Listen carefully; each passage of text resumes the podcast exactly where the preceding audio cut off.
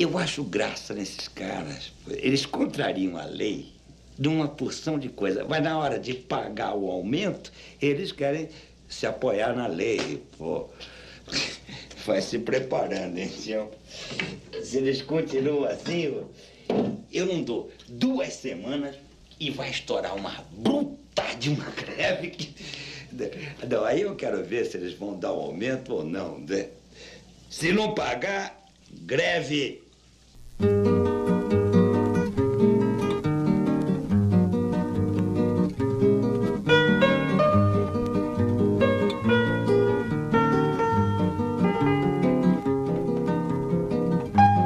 Olá, olá, você seja muito bem-vindo, bem-vinda a mais um episódio do podcast Cinema em Movimento, o seu podcast sobre cinema da internet. Eu sou Pablo Rodrigues, psicólogo, crítico de cinema e criador do canal Cinema em Movimento no YouTube. E no episódio de hoje, vamos falar sobre um dos melhores filmes brasileiros de todos os tempos. Vamos falar sobre Eles Não Usam Black Tie, obra-prima do cineasta Leon Richman, que está completando 40 anos de seu lançamento. Pois é, e vamos falar muita coisa hoje sobre esse filme, vamos dissecar essa obra maravilhosa e vamos para além do filme, vamos falar sobre o contexto histórico no qual ele, ele, ele foi produzido, né, os bastidores, né, e um pouco também da obra desse grande cineasta que é o Leon Richman. Inclusive, a escolha da gente falar sobre esse filme foi justamente porque nós, nós estamos no meio de maio, no mês de maio, e no dia 1 de maio foi o Dia do Trabalhador, né, o Dia da Classe Trabalhadora, o Dia do Trabalho. Né? E para você que não conhece essa obra-prima do cinema brasileiro, o filme está disponível no Telecine e no Globoplay. Então vamos falar sobre este clássico do nosso cinema. E para falar sobre esse filme, eu estou hoje mais uma vez acompanhado do timaço do Cinema em Movimento, né? Ela, diretamente de Maceió, Alagoas, a nossa querida investigadora cinéfila Viviane Monteiro. Olá, gente, tudo bem? É, mais, mais uma vez aqui com vocês para discutir um pouco sobre cinema e venham com a gente. É isso.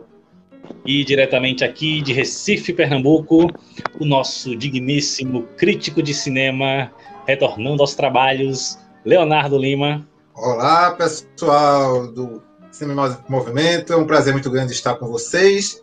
Vamos hoje tratar desse clássico do cinema nacional. Eles não usam black tie. E, se o Pablo permitir, gostaria de trazer um grama de poesia em meio à nossa prosa. O preço do feijão não cabe no poema. O preço do arroz não cabe no poema. Não cabem no poema o gás, a luz, o telefone, a sonegação, do leite, da carne, do açúcar, do pão. O funcionário público não cabe no poema, com seu salário de fome e sua vida fechada em arquivos. Não cabe no poema o operário que esmerila seu dia de haste cavão nas oficinas escuras. Porque o poema, senhores, está fechado. Não há vagas. Só cabe no poema o homem sem estômago, a mulher de nuvens, a fruta sem preço. O poema, senhores, não fede nem cheira. Ferreira Goulart, não há vagas. Olha aí, olha aí, começou com tudo, começou com tudo. é, eu também vou trazer um poema aqui, mas lá para o final, lá para o final eu trago um ah. texto aqui. Tá? É, e também, junto conosco, diretamente de Itaguaí, no Rio de Janeiro, o nosso digníssimo crítico de porta de bar, Felipe de Souza. Olá, olá. Não vou trazer um poema, infelizmente, trago algo mais triste, né? Um filme como esse, Eles Não Usam Black Tie, que tem como presente a violência policial em todos os momentos, a, a repressão está bem, bem forte no filme. O que eu trago é o triste lembrete da atual violência policial no Rio de Janeiro, ao qual deixou diversas vítimas no Jacarezinho. Muito bem, muito bem. Toda a nossa solidariedade né, à comunidade do Jacarezinho, né, vítima de mais essa atrocidade cometida pelo Estado brasileiro. Né, o Cinema Movimento está aqui se solidarizando com as vítimas, com as famílias, né, com toda essa população né, que sofre diariamente com a violência policial, né, essa polícia fascista né, que nós temos no nosso país. Então, muito importante essa lembrança, Felipe. Bom, e se você ainda não conhece o Cinema em Movimento, vai lá no YouTube, se inscreve no canal, compartilhe os vídeos, curte, tem vídeo toda semana. E também nos segue lá, Cinema em Movimento, no Instagram, arroba Cinema em Movimento 7. Né?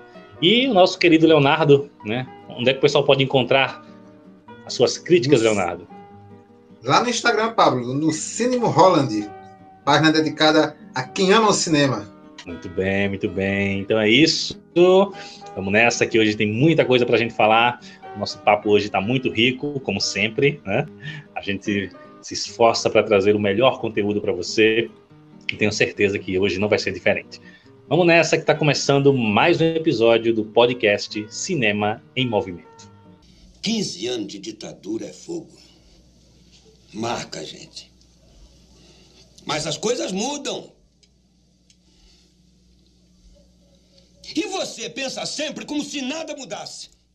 Para você parece que, que não existe água corrente, é sempre poça d'água. Precisa enxergar água correndo.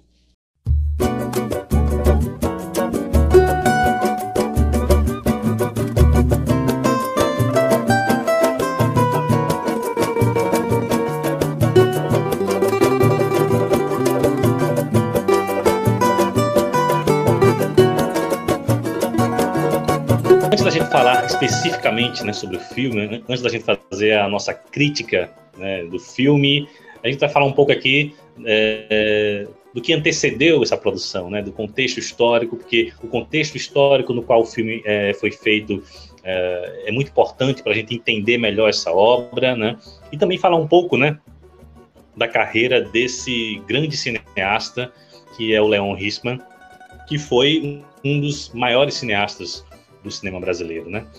É, então, para começar, bom, uh, o Eles Não Usam Black Tie, ele é baseado numa, numa peça de teatro, né? Escrita pelo Gianfrancesco Guarnieri, que inclusive atua no filme. É, é uma, é uma peça de é uma peça de 1958, né? É, e foi a peça que é, a primeira peça que ficou um ano em cartaz é, aqui no Brasil, né? Foi um feito inédito para a época. Né? É realmente, Pablo, é interessante é, ressaltar isso de que a peça ficou um ano em cartaz e que foi no teatro lá em São Paulo chamado Teatro de Arena. Era um teatro é, que acolheu diversas peças do mesmo, das mesmas temáticas de críticas sociais, como a do Eles Não Usam Black Tie, mas isso foi depois do Não Uso Black Tie ter estreado lá. Porque logo no primeiro momento, o público estranhou um pouco é, uma peça aparecer com esse tipo de, de, de questionamento. Então, no, nas primeiras semanas, não tinha muito público, só que com o passar do tempo as pessoas foram foi propagando a, a, mensagem né, sobre a peça e as pessoas foram aparecendo e a peça é, acabou tendo sucesso, né? Que desenrolou para que ela durasse lá durante um ano. Só que é, com, com o golpe militar, né? O teatro passou por algum, alguns momentos de perseguição, de censura, porque com a instalação do golpe militar, espaços como que discutisse sobre críticas sociais e de alguma certa forma sobre política, né, questionasse, ele não era bem visto. Então, pouco tempo depois, o teatro acabou sendo fechado. O teatro de arena, inicialmente, ele já trazia em si uma crítica, ah, uma crítica à esquerda política e social.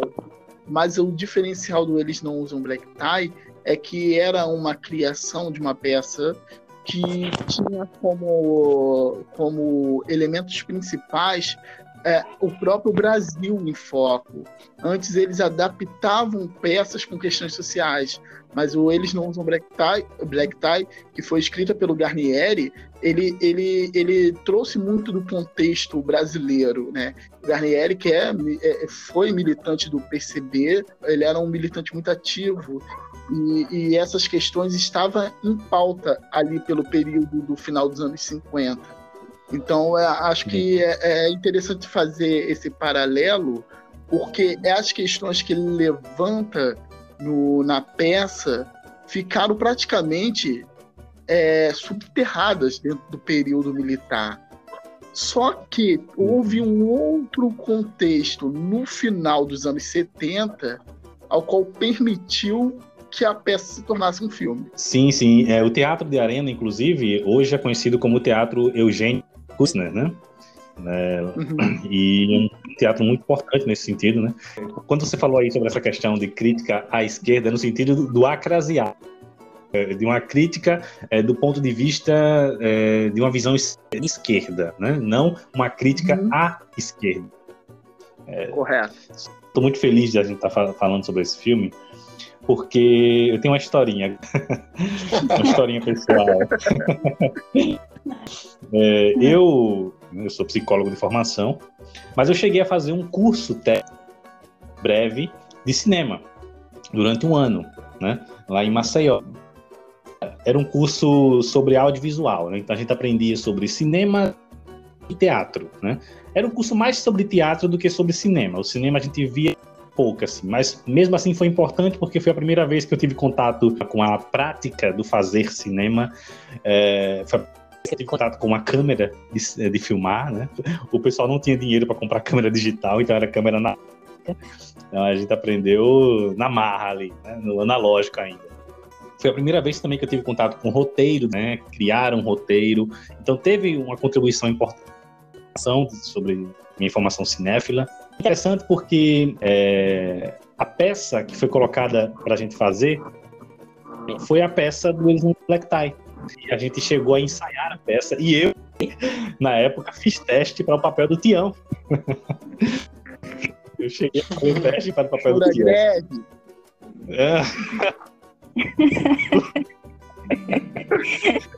na época, era sabia nada de, de atuação, era muito ruim. É, então não, não consegui. Né? Uh, então, assim, eu conheci Black Tie já nessa época, foi durante a minha, a minha adolescência, né? Uh, e foi exibido pra gente, eles não usam Black Tie no curso. Então, foi uma experiência muito marcante para mim, porque foi através de estudar algumas questões também, né? Uh, então, eu tenho essa, essa afetuosa com eles não usam black tie. Você falou de atuação, então vale a pena lembrar a importância do teatro de arena, né? não só esse teor político, agora falando do, do, ponto de vista artístico. Eles foram praticamente quem introduziu o método Stanislavski no Brasil, né? E uhum. também a, a, visão ali do Hector Studio, né? Do Lee Strandberg, né? Que depois também o Frank Capra no, no, nos seus filmes. O Lee Strandberg, quem não lembra, ele só fez um filme, né? Ele foi um ator de teatro, mas ele só fez um filme, mas ele não precisava nem fazer mágica. Foi o Poderoso Chefão 2. Assim, então vale a pena né, falar isso. Eles introduziram esse método no Brasil de atuação e, na minha opinião, é muito bem refletido na atuação do Garnier, Garnieri no, dentro do filme. Assim, eu, eu hum. acho impecável. Sim, sim. É, e aí, né, a gente teve ali na década de 60 o, o golpe militar de 64. O Brasil entrou aí nos seus 21 anos de ditadura. Né? O texto todo mexeu muito com as artes, a gente sabe, né? Sofreram com a censura, né? E eles não usam black tie, não foi diferente. Então foi um momento muito complicado, né? E era um momento onde o cinema brasileiro estava no seu melhor momento, né? O movimento do cinema novo brasileiro é um dos movimentos cinematográficos mais importantes do mundo. E o Leon Richman, ele surge nesse momento como cineasta concordo perfeitamente com você. O cinema novo é um dos maiores movimentos cinematográficos do mundo. Isso é, é estudado o mundo afora, no, tem vários reconhecimentos internacionais em premiações. Então, é, é, sempre bom falar, né? O próprio filme que estão falando hoje ganhou o Festival de Veneza, né? O prêmio do júri. Então, é, é, bom, é bom ressaltar isso, que brasileiro só presta atenção em filme brasileiro quando ele é premiado fora. Ele precisa de um reconhecimento internacional para ser visto aqui dentro. E Reflexo de vira-lata, se chama. Completamente. E, e o Leon Risman, ele também é um militante político, é, eu, eu, sei que é muito comum a, a, o movimento Cinema Novo ter pessoas envolvidas com uma visão de esquerda. Isso é muito comum. Só que o Leon Hissman, ele era um militante político do PCB, é, o que para mim é um diferencial muito grande. Então eu, observo na sua carreira que em momento algum ele tentou falar sobre outra coisa. Até na sua adaptação de Nelson Rodrigues, que é a falecida, está ali todos os elementos da sua carreira. Ele está discutindo a questão do desemprego lá no filme, ele está discutindo a questão de classe, ele, ele usa elementos neorrealistas para mostrar a realidade social daquele, daquele período ao qual ele está tratando, e isso, só relembrando que Nelson Rodrigues é de direita. Né? Até o, o atual presidente cita Nelson Rodrigues, a torta e a direita. E, e, é importante mostrar que até ao adaptar uma peça de um autor de direita, ele deixa bem clara a sua posição política. Então, nos filmes ao qual ele, tem, é, é, ele é mais autoral, né? lembrando que eu considero ele autoral em todos os elementos, mas ao qual ele ao qual ele escreve o que ele está querendo fazer, né? que são a, os seus curtas de metragem, é onde ele deixa completamente claro o que ele pensa. Não que os seus longas não tragam isso. Eles não usam black tie, São Bernardo já, já traz isso claramente. Mas eu acho que esse é um autor ao qual é muito relevante ver os seus curtas, que ali tá, ele deixa claro a, a, a sua posição política. Né? Não tem nem como discutir. Uh, o, o, Leon Risma é um diretor de esquerda e usa assim, o cinema como uma ferramenta política. Na melhor tradição do, dos soviéticos. Exatamente.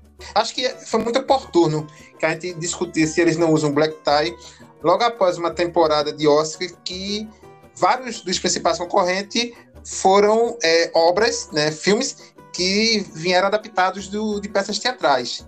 Meu Pai, A Voz Suprema do Blues, uh, o filme da Regina, Regina King, Uma Noite em Miami. E uh, me fez pensar o, o, fato de que eles não usam black tie ter tido adaptação cinematográfica tardia, considerando o sucesso que a peça teve lá quando estreou em 1958. E aí, isso aí, vocês já falaram muito bem, né? Contextualizaram devidamente por conta do, do ruptura que houve, né? No país, a ruptura da ordem democrática com a ditadura militar, né? Com o golpe de, de 64. Uh, mas é importante também enfatizar como esse período de 58 para de 81, quando o filme é lançado, são mais de 20 anos, né? 23 anos. Uh, e como permitiu né, que o Leon é, enfatizasse o lado social da peça. Porque a peça, originalmente, ela tinha uma... Na, na, nas relações é, humanas né, estabelecidas ali entre, entre aquelas pessoas da família, entre o, o Tião, o, o Tião, né, que era o, o vivido pelo Guarnieri, o Otávio, que era, era interpretado pelo Eugênio Cusner, a Romana, que era magistralmente interpretada pela Leila Abramo, né? Então, a peça, originalmente, ela enfatizando com essas relações dentro da, daquele contexto familiar, né? É, contexto familiar operário. E, ao adaptar, adaptar para o cinema, o Leon enfatizou a greve, né? Esse aspecto mais social que, que no, na peça era, digamos, deixado em segundo plano. Então acho que foi muito interessante, né? E que estava plenamente inserido, contextualizado com a época histórica dele. É, até porque ele seria um outro filme, né? Se ele fosse uma adaptação da peça, ele seria um outro filme. E talvez até a intenção seja, a princípio, uma adaptação da peça. O que acontece é que o momento histórico de, de 78, 79 fez com que o Leon Risman mudasse algumas posições e e, e desenvolvesse melhor outros elementos que, que dialogasse mais com o seu tempo. Uhum. Né? Mas o, o, texto rico do, da, da questão intimista familiar, embora seja intimista, mas sempre foi social, né? Ah, mesmo que fosse só o texto da peça, ele já era uma discussão social, visto sim, sim. olhos de uma família. Mas era, era uma questão social. Só que ele pôde melhor dialogar com seu tempo.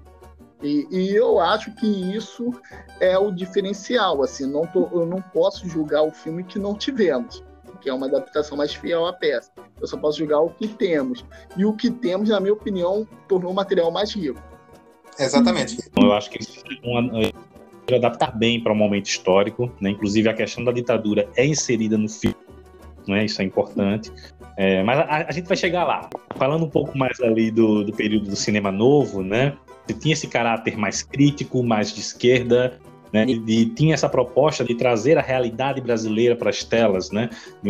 mais realista, mais crítica, mais política. Como o Felipe disse, é, os curtas do Leandro, né, que são na época ali do cinema novo, eles, têm, eles são o melhor exemplo sobre a, a, a posição política do diretor, né? A, a, Pedreira de São Diogo, né? E logo depois vem o Maioria Absoluta. São dois curtas é, muito bons. O Maioria Absoluta, tinha esses dias, né? E assim, é impactante aquela realidade, né? É, e, e ainda é atual, né? Muito atual, né? A questão do trabalho, da situação da, da condição da classe trabalhadora no Brasil, sempre presente na obra dele, né? Temas que ele já vinha trabalhando desde os seus curtas, né? É, e que vai atingir o auge, não, não só no Black Tie, mas é, em um dos seus últimos filmes, que é o ABC da Greve, né? É, eu queria falar sobre o Maioria Absoluta, que no início a ideia não era fazer um, o curta falando sobre o analfabetismo. A ideia inicial era que fosse feito um curta falando sobre o método de ensino do Paulo Freire. E como esse método que é uhum. focado na alfabetização de jovens e adultos, como seria a forma de organização, de, de fazer a experiência do aluno, é, de como seria esse método aplicado àquela, àquela população. Só que chegando lá, ele se deparou com uma realidade tão, tão chocante que ele decidiu mudar, mudar a forma de fazer o curta e optou por falar sobre o analfabetismo, dando voz àquelas pessoas que eram negligenciadas, né, postas à margem da sociedade, vista como uma, quem não sabe ler, não, não, tem, não tem voz, não tem lugar, não tem direitos a nada.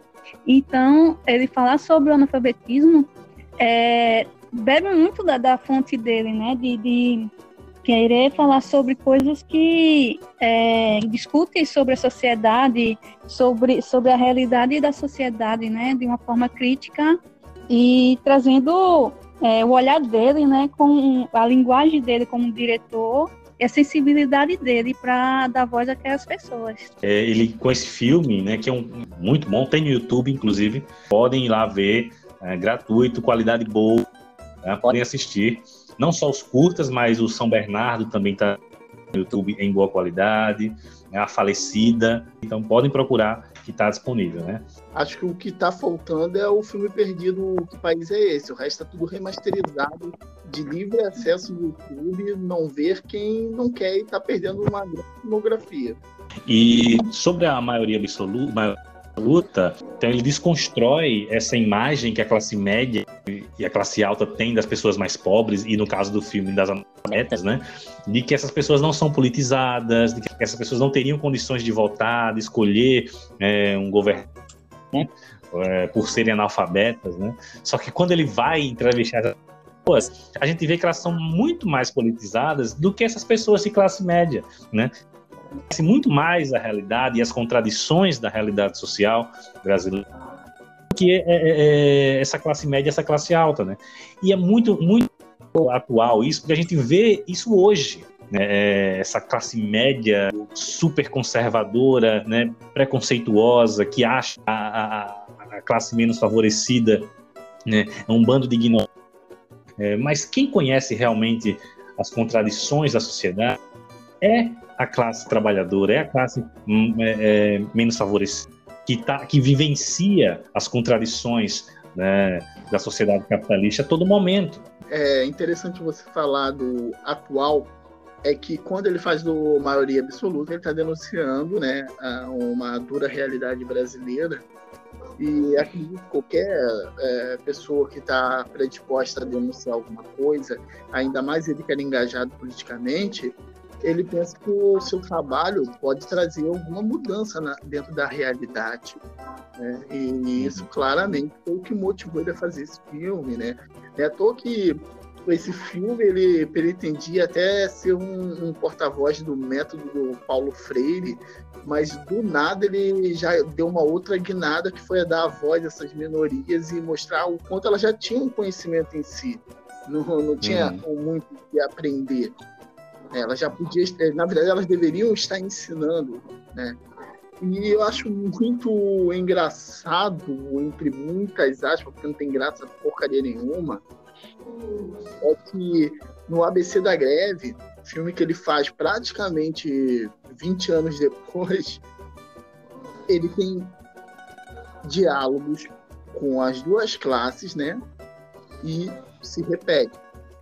Parece que a gente está ouvindo uhum. a, a, a mesma coisa 20 anos depois. Tem até um. Só que aí o contexto muda, né? O que em 63, o filme foi lançado em 64, do Maioria Absoluta, mas o filme é gravado em 63, ainda não tinha ditadura.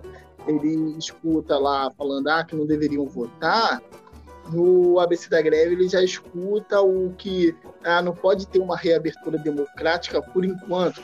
O povo precisa estar é, é, mais educado para depois ter a reabertura democrática. O que é um eco da mesma questão. É como se a burguesia não mudou nada. Ver os dois filmes em sequência é uma forma de comparar o quanto o Brasil não mudou. E se, hum. e, se aquele eco ter 20 anos depois, agora, mais de 30 anos depois, continua. É os mesmos argumentos. Então, a, a, se a situação da classe operária não mudou no Brasil, muito tem a ver com o pensamento da burguesia que nunca mudou. Uhum. Nunca, nunca não sofreu um arranhão, sempre esteve, sempre estiveram e sempre vão estar dispostos a defender a qualquer custo suas mazelas, com qualquer desculpa, a mais esfarrapada possível, né? né? À toa que eu acho brilhante, eu já até comentei com você, um corte que, que existe de eles praticamente comparando com a narração e o corte que faz, é, ah, os argumentos da burguesia para o porquê a situação do Brasil está do jeito que está com a questão do analfabetismo é um argumento quase de um curandeirismo, né? Eles querem achar respostas fáceis, que é o que acontece agora com o coronavírus. Eles querem achar respostas fáceis de qualquer forma e nunca chegam realmente no X da questão. Aí ele compara com aquele remédio que serve para curar qualquer coisa. São Bernardo, longa, o longa que ele faz em 72, traz essas questões né, também bem explícitas e muito, muito boa, né? É, eu não sabia o quanto gostava de São Bernardo até rever. Eu lembrava como um bom filme. Hoje em dia, sinceramente, já está ali no meu top 5 de filmes feitos no Brasil né? E claro que eu uso feito no Brasil não diminuindo. Quando digo feito no Brasil é só para especificar para o 20, mas é, para mim é um dos melhores filmes que eu já vi na vida, assim. E, Olha aí. Uau! sensacional. Ele, ele, ele me pegou de, de todas as formas. Assim. É um filme que me emocionou, me fez pensar. E, e a forma como ele retrata isso, com sempre longos planos assim e, e planos enquadramentos até bem rígidos em sua forma uhum. é, é, está muito dentro da, da psicologia daquele personagem. São Bernardo é um estudo de personagem, né? Ele é um filme de, de, de, um alpinista social, né?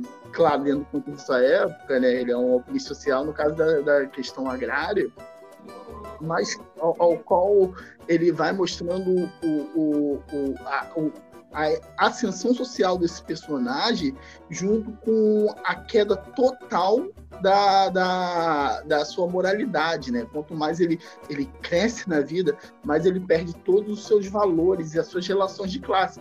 E é um homem que veio de uma classe completamente abastada de, de direitos, né? Que ele chega lá em cima e, e consegue, por meio de força, ter todos os direitos garantidos, mas ele não se sente pertencente a nenhuma delas, porque ainda assim ele é um, é um brucutu, né? Ele ainda é um, um, um, homem de, de origens humildes, ele traz isso em todas as suas relações, mas ao alcançar o status da Folha alcança, ele não consegue mais dialogar com, com, com seus, os que deveriam ser seus iguais, assim. É, eu acho uhum. um filme brilhante, assim, um dos melhores filmes mesmo que eu já vi. E que é... sofreu muito, né, durante a ditadura, né? Ele foi censurado, passou sete meses sem poder ser exibido, e isso prejudicou bastante o Léo Zengman, que ele, tipo, teve que fechar a produtora que ele tinha, porque não tinha. Porque quando um, um cineasta faz um filme, ele, de certa forma, ele espera ter um, um, uma, um retorno financeiro, né, pelo investimento. E ele não teve durante sete meses, ele ficou a ver navios, até que a censura liberou o filme. Eu gosto muito do filme, eu gosto muito. Primeiro que é uma adaptação do meu, do meu escritor favorito literatura brasileira, que é o Graciliano. Meu conterrâneo, né, alagoano. Nosso, né, Vivi? É. Vidas Secas é um dos meus livros favoritos. E São Bernardo é uma obra sensacional. A adaptação do Leon Richman consegue captar muito bem a essência do livro. É um, é um personagem Assim, o, o, personagem do, do Alton Bastos, que por sinal tá sensacional. Uhum. Alton Bastos era foda, uhum. né? É foda, né? Maravilhoso. Eu gosto muito da, da, da técnica que o Leon Richman utiliza. Ele tem muita influência do neorrealismo italiano, essa coisa de retratar a realidade social de forma crítica e também evita ao máximo é, a, a, montagem, né, por exemplo. Né? Eu gosto muito de, de como ele dirige né, o filme. Bom, e aí temos o contexto histórico da década de 70, que dá o pontapé para o Black Tie. Então, o Black Tie ele já, já estava sendo desenvolvido para uma adaptação cinematográfica. É, acredito eu, né, eu estou falando mais por achismo, mas é uma história de teatro que já interessava o Leon Risma, até porque, conhecendo a sua filmografia, seus interesses, dava para ver que era uma peça que ele já tendia a adaptar. Então ele já, já estava ali em pré-produção, trabalhando roteiro, provavelmente locação, escolhendo atores e coisas desse tipo. Quando acontece o, o, a greve dos metalúrgicos no ABC o que faz com que o Leon Hickman, é um, um, um ativista político acima de tudo, né? Por isso que eu já comecei logo deixando claro que a posição política do Leon Hickman nunca se traiu, tanto dentro da sua a sua arte se confunde com a sua posição política. A, a sua militância ela é refletida completamente em sua arte, né? E, um, um homem ativo como ele não iria deixar passar esse evento. Então, ele, ele quis registrar aquele momento histórico, né? Então ele começou, ele foi até e começou a registrar aquele momento histórico. Claro que como homem do PCB, ele tinha suas discordâncias e as suas concordâncias com aquele movimento que estava surgindo, né?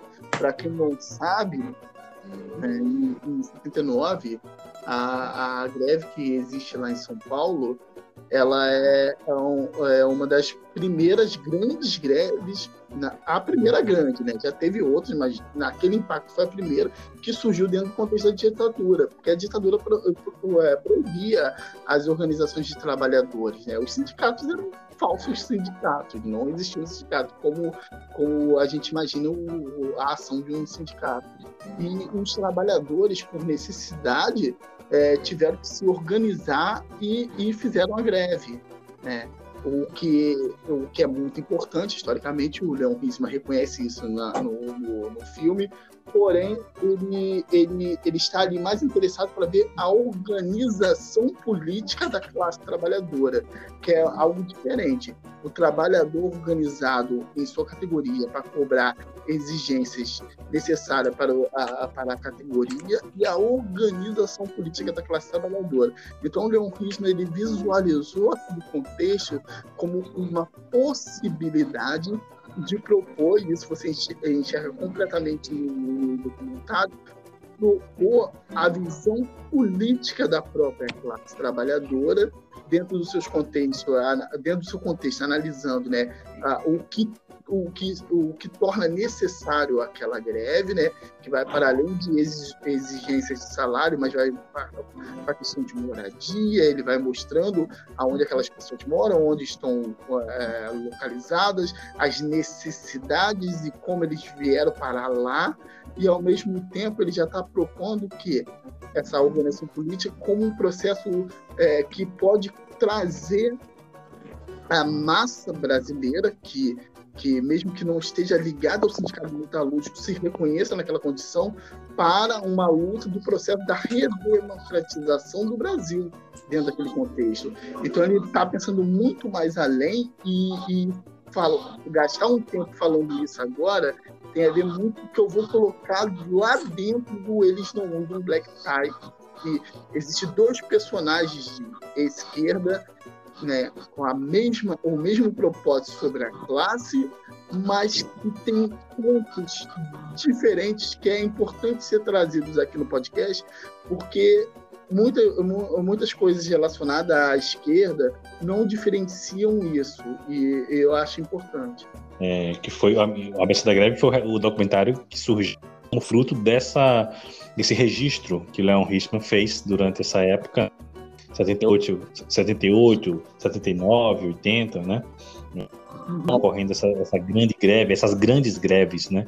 Ali na região do ABC Paulista, que teve como grande uhum. liderança, um grande nome, o ex-presidente Luiz Inácio Lula da Silva, né? O que vai dar origem mais para frente ao Partido dos Trabalhadores, né? A CUT que... também, né, Pablo? A Central Única sim. dos Trabalhadores. Sim, sim, sim. Então foi, foi um momento muito importante para a classe trabalhadora brasileira, né? Porque vendo o ABC da greve, é, que é riquíssimo né, em termos imagéticos de, da, da, de mostrar a condição precária da vivência da classe trabalhadora ali no ABC Paulista. Uh, e eu fico vendo né, as imagens. Hoje, a gente fica sempre com aquela coisa de déjà vu, né? De, que já viu hum. aquelas cenas inúmeras, inúmeras, inúmeras vezes em outros, em outros é, documentários, até mesmo reportagens de TV, né? Mas eu me pergunto, uhum. que aí eu tô falando com uma pessoa que não é um profundo conhecedor da, de documentários da época, dos anos 70. O, o Leon, ele traz, a abordagem que ele traz no ABC das greves, foi uma abordagem, digamos, pioneira? Sim, eu, eu, eu, ia tratar isso no Eles Não Usam Black Tie, mas posso adiantar o que eu acho diferencial dele. Existe um outro documentário sobre a mesma greve, é chamado Linha de Montagem. Uhum. E esse documentário mostra muito mais disso que a Vivi falou: o surgimento da CUT e do Partido dos Trabalhadores através daquelas manifestações, a organização política dos metalúrgicos para a necessidade de se organizar em partido em si e sim num sindicato que num sindicato que abrangesse a, a todos, não uma questão ali mais pessoal daquele sindicato específico, né? Lembrando que aquela manifestação teve envolvimento de três sindicatos metalúrgicos, não foi necessariamente o, o de São Bernardo, tem, tem outros sindicatos que se envolveram. Eu não lembro aqui especificamente quais, mas foram três é, foram três paralisações, né? É por isso que até mo mostra a repressão como foi, né? É, porque foi uma greve que moveu os bolsos de gente grande. Mas, em montagem, você prefere, é, percebe claramente o, o, esse envolvimento político em relação ao sindicato da CUT e do surgimento do PT.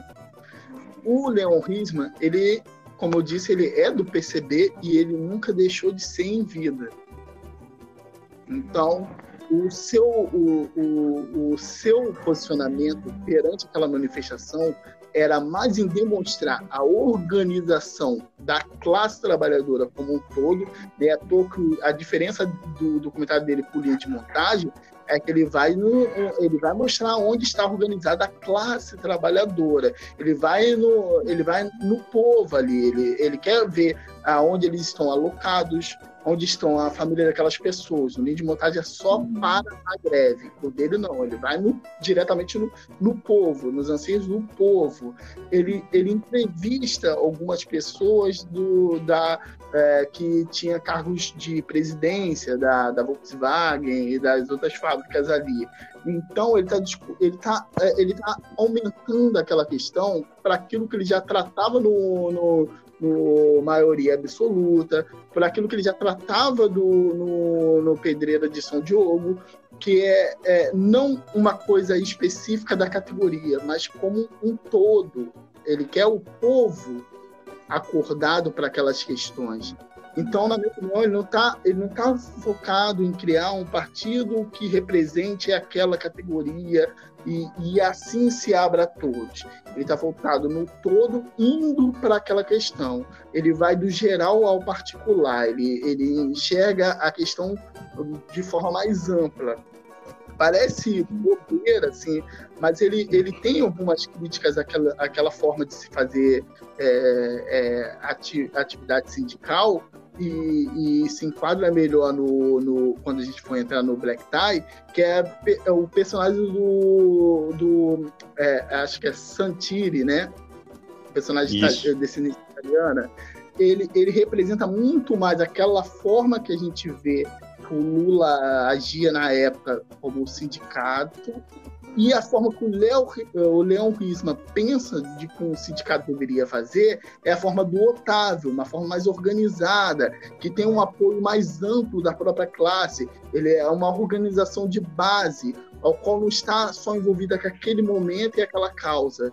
Então, eu, eu, vejo essa, essa diferença e por isso eu não acho que ele, ele se enquadra apenas como um registro da época, ele está discutindo algo mais amplo eu entendo essa diferenciação, esse diferencial que o filme tem em termos do seu conteúdo, da forma como ele aborda o seu conteúdo, né? É, mas é, no sentido de linguagem, ele me lembra muito, ele me remete muito ao cinema soviético, do Eisenstein, por exemplo, onde o, essa questão dele é, focar no povo, né? É, o, o Eisenstein trazia muito isso, né? Uh, o grande protagonista era o povo, a classe trabalhadora. Não é, não tinha um protagonista, né? Sempre o coletivo, né? E eu acho que o Leon Richman ele, ele bebe muito disso. É, é a massa, o que importa é, é o povo, são aquelas pessoas, aquele coletivo, né? O enfoque é tão no povo que em uma das cenas lá do, do ABC da greve, ele vai entrevistar um dos diretores lá da, da fábrica e ele pega uma carona com ele, né, no carro. E eles vão passando pelas ruas, pelas redondezas, e é notório que em volta da, da fábrica a, a maioria das casas são do, dos trabalhadores de lá, de baixa renda, tipo uma periferia mesmo. E conforme eles vão se afastando um pouco mais dali, vai chegando em casas um pouco mais privilegiadas, até que ele chega na rua do das casas que são de diretores e o cara vai e mostra, ah, aquela é minha casa. Aí ele, oh, nossa, casa muito grande, não sei o que. Aí ele, não, é, essa casa é alugada, é, ela não é minha, eu só tô tomando conta, é de um amigo, eu tô tomando conta, eu pago um aluguel, só que é um aluguel muito baixo. Tipo, no momento que ele, o cara é desmascarado com relação à, precariedade da, da outra região, tão próxima também a dele, ele muda de assunto e tenta se igualar também a não ser tão privilegiado quanto as pessoas que estão lá na redondeza dele, né, na, do, na área de, de classe alta. Eu, acho, eu acho interessante isso que a, que a Vivi falou, uh, dessa, desse passeio que, que é feito no, no, no, carro, né, do, lá do diretor da, da, da fábrica, da empresa, uh, com, com o Leon, né? E as escolhas estéticas do, do, do diretor, do Leon, são bem interessantes, porque em quase nenhum momento ele foca no condutor do veículo, que é o diretor da empresa, mas sim no contexto ao redor, daquela viagem que ele faz pela, pela cidade, né? Então, essa preocupação que o Pablo também contou de, de colocar o povo né, como ator, como ator ativo, né, o ator de preferência na obra cinematográfica é bem interessante. A partir dessas escolhas de decupagem do Leon Risman. Olha, companheiros, A greve é nossa arma de luta. É de nossas mãos que sai a riqueza desses poucos que estão aí. E nós que produzimos essa riqueza, nós vivemos na miséria, porra! Companheiros, a greve é um direito sagrado do trabalhador. Não, não entra não, vai, vai, não vai entrar não, não vai.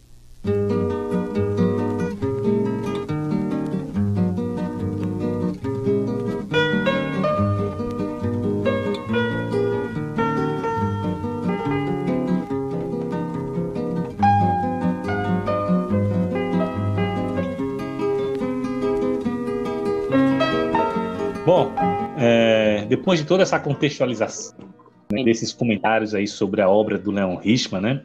Como a gente viu aí, o, o período de 78, 79, né, foi muito importante para Leon Richman decidir fazer o Black Tie por conta desse, de todo esse contexto da, das greves do ABC, né?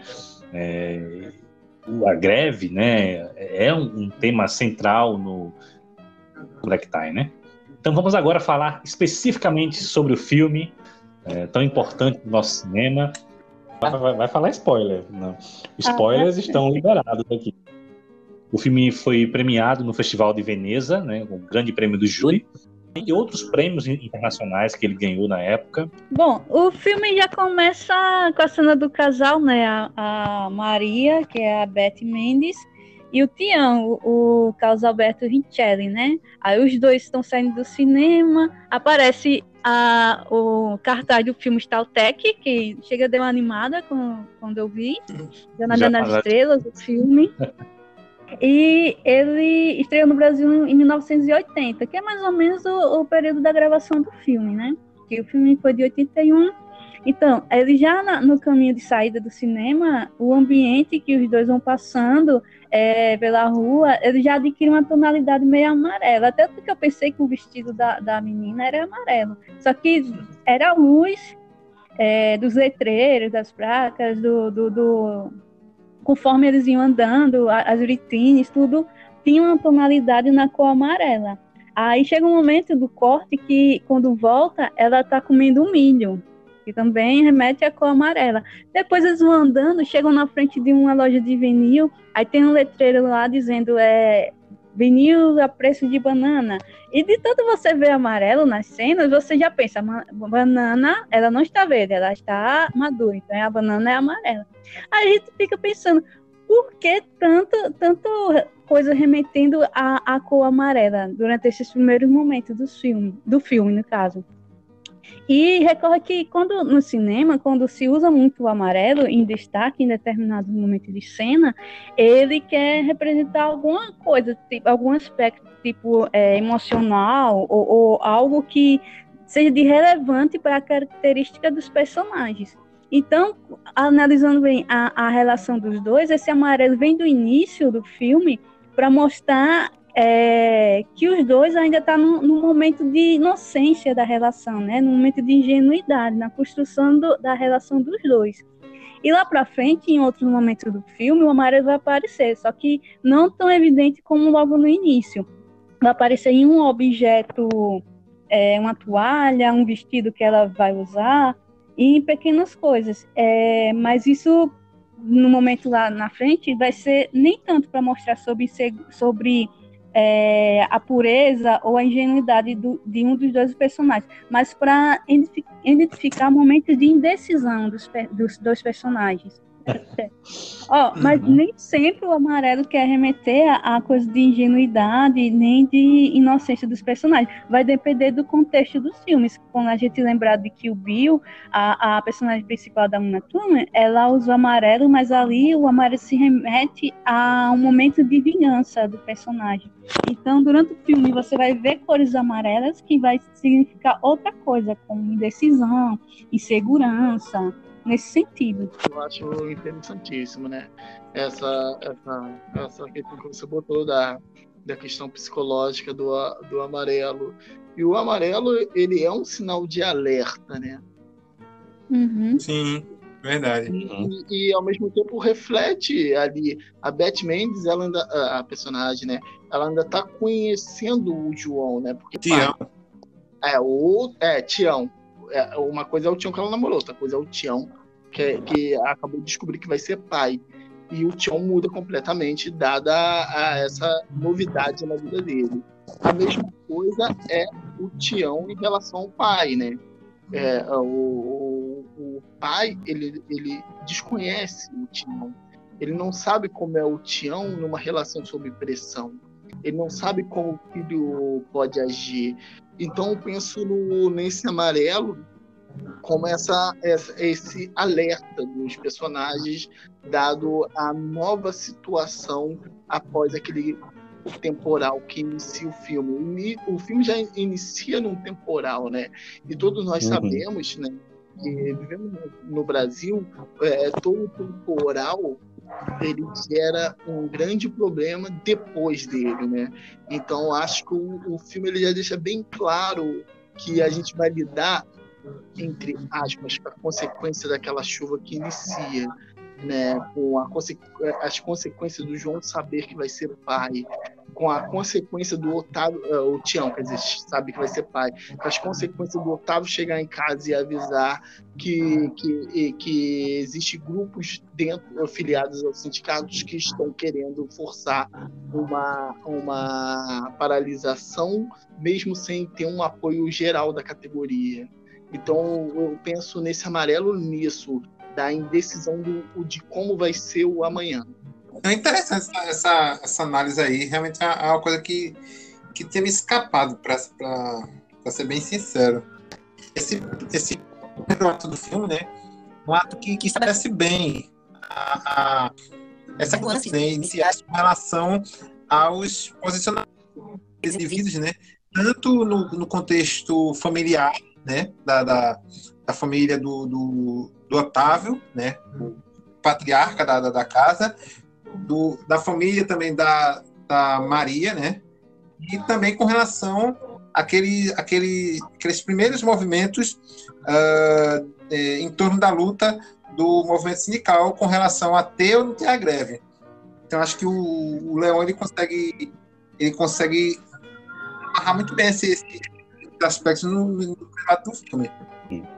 É, sobre esse primeiro ato, é que é, a gente, o Leão passeia, né, ali pelos olhos do Tião, e eu acho importante ser pelos olhos do Tião, reforçando aquela visão que a gente vai conhecer que ele tem, aquela realidade ali, né?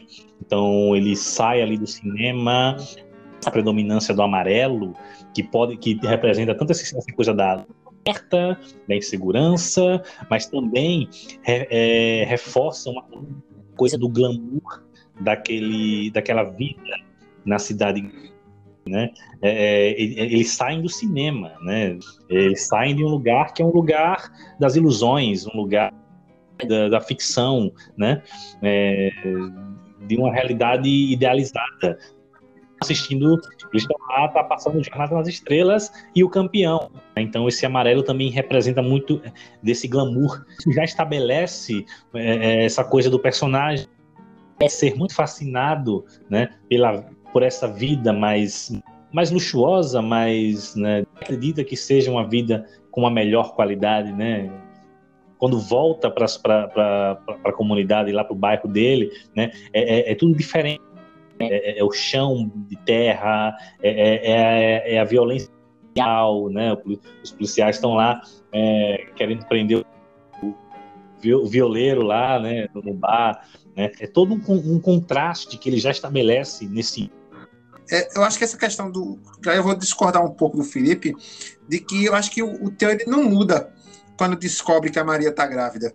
Eu acho que o, aquele Tião que vai a gente vai conhecendo ao longo do filme, ele já estava incutido nele. E quando tu fala a questão do cinema, uh, dessa ilusão, desse mundo que, que não é que não diz com a realidade. Aquela cena em quando ele está chegando na comunidade com, com, a Maria, em que está tendo a, a, a, batida policial né, com o violeiro, e eles, para ela, uhum. não olhe, não olhe.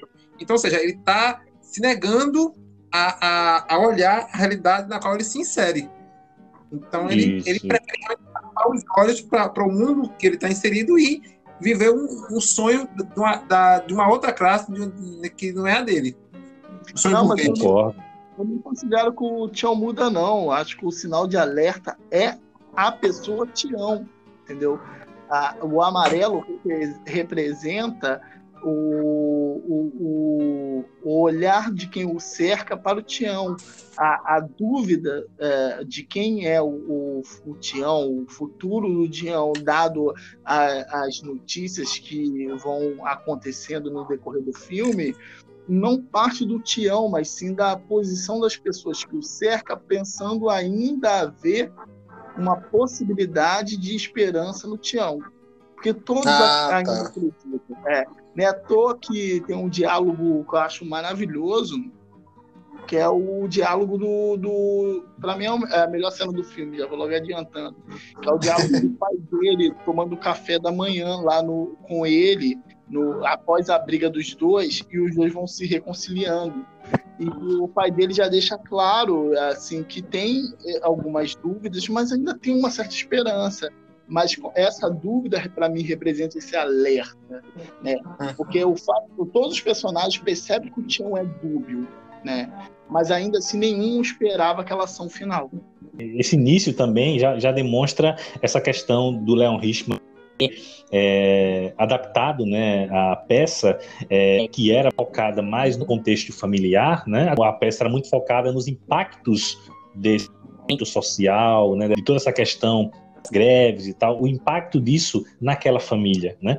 É, o filme precisa ser mais abrangente, né? Então, é, o Leon Richman, muito sabiamente, ele insere diversos elementos, né, da real ali da classe trabalhadora, como a violência policial, o alcoolismo, e dentre várias questões que ele coloca aquela realidade, conhecer a, aquele ambiente, né? Uma análise muito mais ampla, né, do tema do filme, né? Eu, eu acho interessante é, é, é esse início do filme, né, que vai saindo do, do, dos centros urbanos, pode se colocar assim, porque parece que aquela cidade ainda assim é, é uma cidade pequena, né, e, indo para o morro, né, ele vai, é, é, ali já é um morro, é, é, é uma favela, né, e mostrando logo de cara essa ação policial, que reflete um problema nacional que existe até hoje, né, que é a ação policial em comunidades humildes, né? Então, a maioria do povo brasileiro, o povo pobre brasileiro, o povo preto brasileiro. E isso é uma coisa que vai somar muito lá para o final que é o ato, a, a polícia impedindo o, uma, uma manifestação legítima da classe trabalhadora. Então, você não tá, a classe trabalhadora reprime os que não trabalham, entre aspas, que é o, o, o senhor violão, reprime, reprime os que tentam alcançar é, algum status na vida, seja por meio de furto coisas desse tipo, né? Pessoas que estão também tentando ganhar na vida. Não, não estou passando a, a mão na cabeça de quem comete crime, mas é, a própria sociedade tenta dizer que a gente tem que fazer alguma coisa, né? A gente tem que alcançar a, a, a, a nossa, a, nossa liberdade, tem que alcançar nossa, é, o que a gente quer na vida. Então, isso leva muitas pessoas privilegiadas a ir para o mundo do crime e, e, e, tem uma repressão no meio do filme e chega no final reprime o trabalhador legítimo. Então, ela reprime quem não tem trabalho, quem está tentando ganhar a vida, seja por modo legal, e ela reprime quem está tentando ganhar a vida por modo legal. E, e essa manifestação da ação policial está no início do filme, eu acho que fecha perfeitamente com a morte de um dos personagens mais significativos, o assassinato de um dos personagens mais significativos. Para mim, Bravo. é a idade que a polícia nunca mudou e não tem perspectiva nenhuma de mudar, que é matar pessoas pobres. E não à toa o Braulio é um personagem negro, né? Então, inclusive na, uhum. na cena do assassinato, o segurança diz lá, atira no preto, né? No crioulo. É, crioulo. Palavra. Né? E a gente falou, né, que está muito atual, né? É, a gente viu, né, aí, né, recentemente, mais um massacre à população pobre preta, né? No braço do Estado, que é a nossa polícia, né? é, braço repressor do Estado e ainda traz a lógica da, da época da ditadura. Até mesmo no próprio filme tem outra cena de violência policial que também ocorre no bar, que é o momento que está o Tião e o pai bebendo no bar e chega um rapaz, né, um jovem, é, desesperado, certo que ele estava armado, mas ele estava desesperado, fugindo da polícia e ele tenta pedir ou procurar um abrigo, né, para se esconder. E o dono do bar diz para ele sair pelo, pelos fundos, tipo, lavando as mãos. É, aí ele sai pelos fundos, poucos segundos depois chega a polícia. Aí ele, para não se comprometer, indica onde foi que o cara saiu. E poucos segundos depois só se escuta os tiros, né? É uma das cenas mais fortes dentro do, do filme. Uma situação não podia fugir, tá bem claro que ele estava numa ribanceira e uhum. eles fuzilam, né? Um tiro, um tiro de metralhadora. Ele não tem, ele não tem nem a possibilidade de diálogo e redenção. Inclusive, a gente viu isso esses dias em Jacarezinho, né? O pessoal querendo se entregar. A polícia não, querendo matar mesmo. Né? A ordem era matar, né? Não tem conversa. Com, com pobre preto, não, não, tem essa de prender, né? É matar. Só, eu só queria acentuar uma coisa com essa questão do debate racial, que está ali no subtexto do filme, né? Porque uhum. tem esse tratamento é, homicida mesmo, né? Com relação a que, que, que entra no, no bar para assaltar. Mas com o Otávio, ele é levado preso e falta ser um arranhão. Ah, mas daí tem duas observações. Primeiro, o rapaz ele não entrou para assaltar, ele, ele entrou para pedir refúgio. Não dá Foi. nem para saber se ele é realmente um assaltante. Talvez ele fosse um ativista político fugindo para o morro. Porque ele não é arma, não? O filme não deixa claro que ele é um assaltante, ele não entra para assaltar, ele é, pede apenas um, lugar de saída ao qual ele pode se esconder, é só isso que ele pede. E outra coisa, o lugar uhum. ele só não sofreu maior repressão porque o mínimo, aquela organização de, de, um, de uma greve ali espontânea, que nem deveria ter acontecido, né, porque eles estavam planejando adiante, mas foi apressada porque o porque algumas pessoas mais de calor quente do sindicato exigiram aquela greve para segunda-feira, né? E, no mínimo eles tinham garantido o direito a, a, a, um, a, um, bom advogado. Então fez com que o advogado acompanhasse ele até o, o, o, o, Drops, né? E isso não fez com que ele sofresse maior violência, mas ele foi agredido sim. Mas claro que essa observação de é muito interessante, já que o personagem do, do Brown ele, ele é assassinado no meio de uma no meio da população. Então, é, um homem preto é muito mais fácil de matar. A, a Romana foi atrás dele, né? Assim que soube que ele tinha sido preso, ela foi atrás para tentar, de certa forma, até garantir que ele não fosse violado, né? Sofresse violência. E eu gosto muito também da, da forma como é, filma, né? A, a, o longa, né? Falou de, dessa influência que ele tem do neorrealismo, né? De usar o mínimo de montagem, né, de, de, o mínimo de, de, edição nas cenas, né? É, e ele usa muitos planos longos, né? Onde ele estende o, o plano, né? Os diálogos. Né? Quando é dado um close nos personagens, aparecem no meio da, da, da tela, né? Sim. Sim. Perfeito, assim, no meio mesmo enquadramento. Muito interessante. O outro elemento que é, que é eu acho interessante relacionado à, à, técnica dele de filmar, que lembrando que acho que nesse filme acho que é o auge da, da técnica, né? Esse é o, é o último longa dele lançado no cinema, mas ele trabalhou depois em documentários ainda, né? Só que só que ele faleceu e os lançamentos foram póstumos. Mas é é interessante que ele tá muito um cineasta muito maduro eu, eu, eu considero ele particularmente muito maduro desde o início, assim.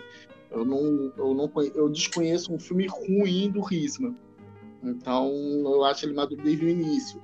Mas é, é, nesse filme ele parece ter o controle total. Ele sabe a forma de botar a câmera na mão, ele sabe o momento de deixá-la bem parada, estática. Ele, ele, a, a câmera, ela representa o, o personagem que está ditando a cena. Então, uhum. alguns momentos ela está mais segura, alguns momentos um pouco mais insegura, alguns momentos ela se move mais, outro menos, mas tudo isso depende muito do personagem que está ditando a cena. Uhum. E eu acho isso muito importante na, no, quando eu estou vendo um, um filme porque me incomoda muito os cortes bruscos ou coisas desse uhum. tipo, quando eu vejo que não havia sentido, era só um corte. Então, eu acho que ele, esse filme é diferente do, do, do São Bernardo. O São Bernardo é mais planos longos mesmo, plano de sequência.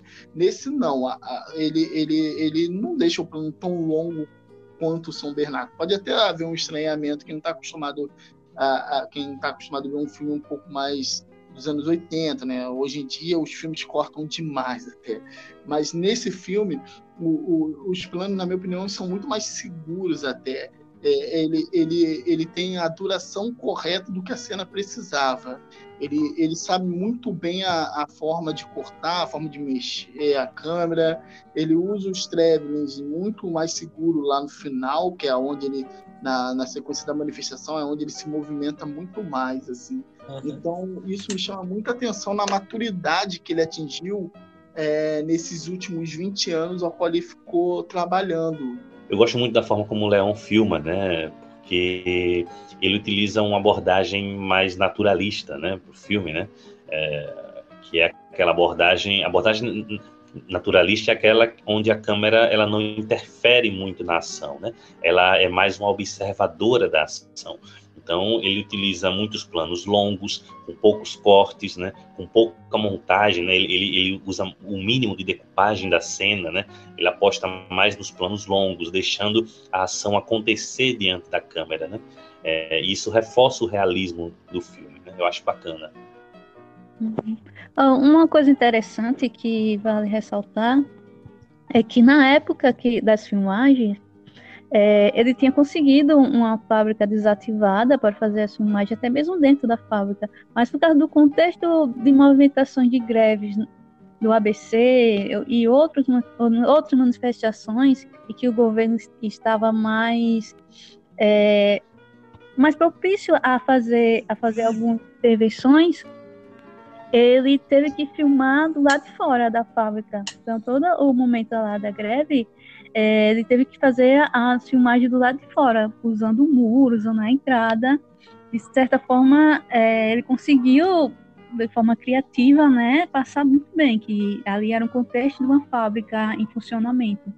E outro adeno a, a ressaltar é com relação às viaturas policiais, tanto quanto o uniforme, ele não podia fazer de forma idêntica ao que era usado lá na época do, de São Paulo é, ele teve que, desculpa, São Paulo não, do Rio, ele teve que fazer uma, uma adaptação, tipo as viaturas, como a gente vê é, em, em, alguns contextos da época, a viatura ela tinha outra cor, ele teve que colocar ela totalmente preta.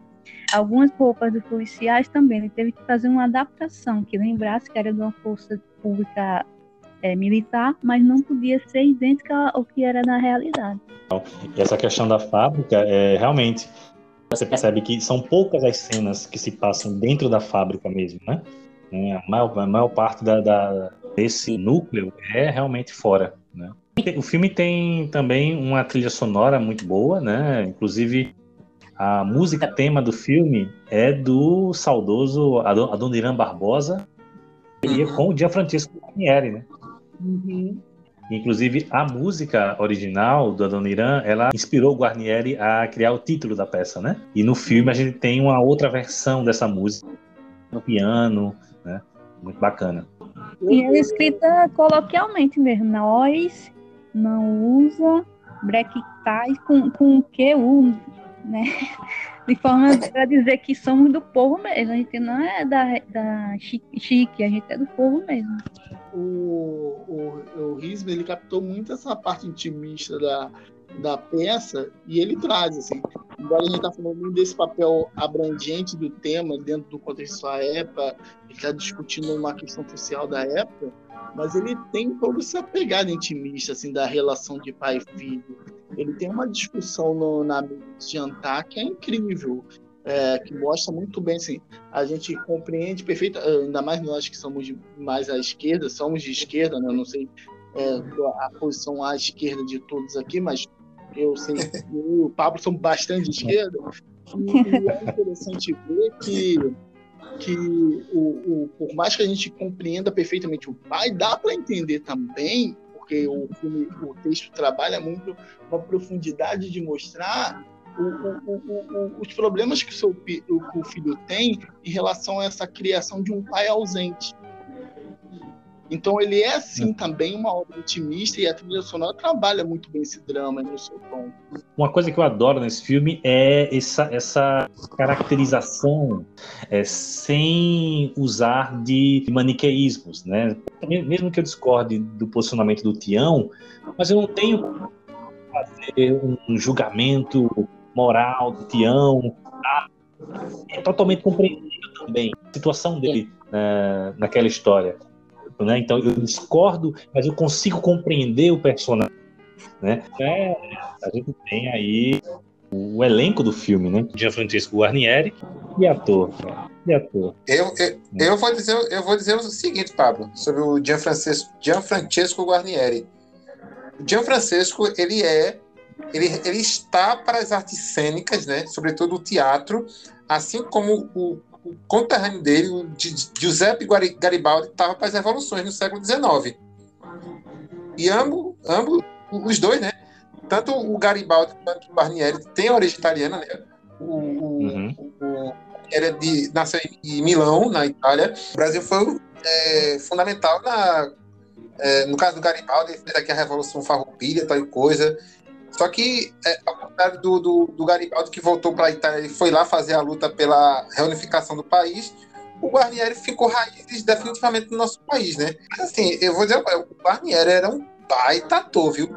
Ele era maravilhoso, ele tem uma uma espontaneidade na atuação dele, sabe? Que me lembra um pouco o, a, a, naturalidade que o Marlon Brando trazia nas atuações dele, sabe? São nuances, sabe? Detalhes da atuação, um olhar, um trejeito, é, é, é sensacional. A entonação e aí junta voz. ele. Isso. E aí junta ele, Deusa, que é a Fernanda Montenegro, né? Meu Deus do céu. Os dois, quando estão em cena, né, não tem como você tirar os olhos. Né? Não precisa de Mary Streep quando a gente tem Fernanda Montenegro, né? É interessante você falar essa relação com o Marlon Brando, que eu, eu, acho a atuação do Garnieri completamente naturalista, assim, ela, é, é, ela domina a cena, é, ela tá, é, é, é, a atuação, na minha opinião, dentro do filme que mais casa na proposta dessa, desse registro natural de uma realidade. E, e tem um detalhe que eu acho incrível nesse filme, porque a maioria dos filmes a gente, a gente a gente passou de um episódio no ar. O que a gente mais viu é pessoas fumando no episódio no ar. Mas nesse filme, é uma pessoa que segura o cigarro da forma que a gente encontra em um barzinho, né? ou num boteco. Ele, ele acende sem glamour nenhum, entendeu? É, e, e, é, e isso pode ser um detalhe mínimo e bobo, ah, ele está acendendo um cigarro. Mas a forma que ele acende, para mim, é muito próximo de quando eu vejo meu pai e, e, outras pessoas que eu conheço pessoalmente. Então, eu, eu, eu acho isso fantástico para o filme, esses pequenos detalhes, assim, é as pequenas expressões da, da forma que ele movimenta a mão, a forma que ele, que ele se veste, a forma que ele toma café, comentário cotidiano de oh, o café hoje está uhum. ruim. E, e, e e o mais fantástico disso que ao mesmo tempo ele casa com a atuação mais contida do filme, uma menos expansiva. E ao mesmo tempo está dominando a cena em todos os momentos dele, assim. É, é muito, é muito contida pela, pelo, pelo próprio personagem ser um personagem contido, mas todas as vezes que ele está em cena, ele domina. É como se tivesse um holofote só focando ele. Eu adoro a Fernanda Montenegro, mas, eh, na minha opinião, ele é, é a maior atuação do, do filme, assim. Eu, eu, eu gosto muito da cena da briga do, dos, dos dois na cozinha, que tá todo mundo tomando café e de repente o, o Tião se estressa, né? E, e começa a falar que, que ele foi ausente durante três anos que esteve preso e ele tenta alertar o pai e ele se estressa de uma, de uma certa forma que sai correndo e vai bate bate a porta.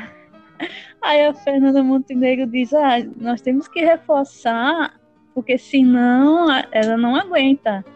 Tipo, não, ótimo. Eu não sei se ela tá falando com relação realmente da porta ou se a relação ali da, da família em si, que tem que ter um uhum. recurso, senão aguenta. E, e, ela, quando aparece, mesmo que em pequenos detalhes, quando ela chega para é, chega na sala e pega as cartas de baralho e começa a abrir, e alguém chega e atrapalha, e depois ela tenta de novo, e depois ela desiste. Uhum. desiste e vai fazer outra coisa. E depois chega a namoradinha do outro filho, é, e ela começa a, a dialogar ali com a menina. A menina é a participação da menina, mas você só presta atenção na Fernanda, né? Só consegue prestar atenção na Fernanda. Ela, ela a todo momento, ela tenta manter a família unida, ela fica do lado do marido, mas também fica do lado do filho. É, é, é muita grandiosidade na atuação dela, conseguir passar isso para quem está assistindo sem sem, sem se perder né, no personagem e segurar bem é, é, essa, esse drama todo dentro da família. É, você percebe todo o peso que aquela mulher tem da vida, todo o sofrimento né, pelo qual ela passou, toda a carga que ela aguenta. Ela é maravilhosa. Fernanda Montenegro é, é, é, eu adoro essa mulher, adoro. É, mas aquela cena dela com o Guarnier à mesa, uma cena muda, sem diálogos, né? Mas fala muito, né? Só com a expressividade dos dois, né? É muito bem ocupada, né? Os cortes do momento uhum. certo, os closes certo, né? É, é, é para mim é uma das cenas mais lindas que o cinema brasileiro já produziu.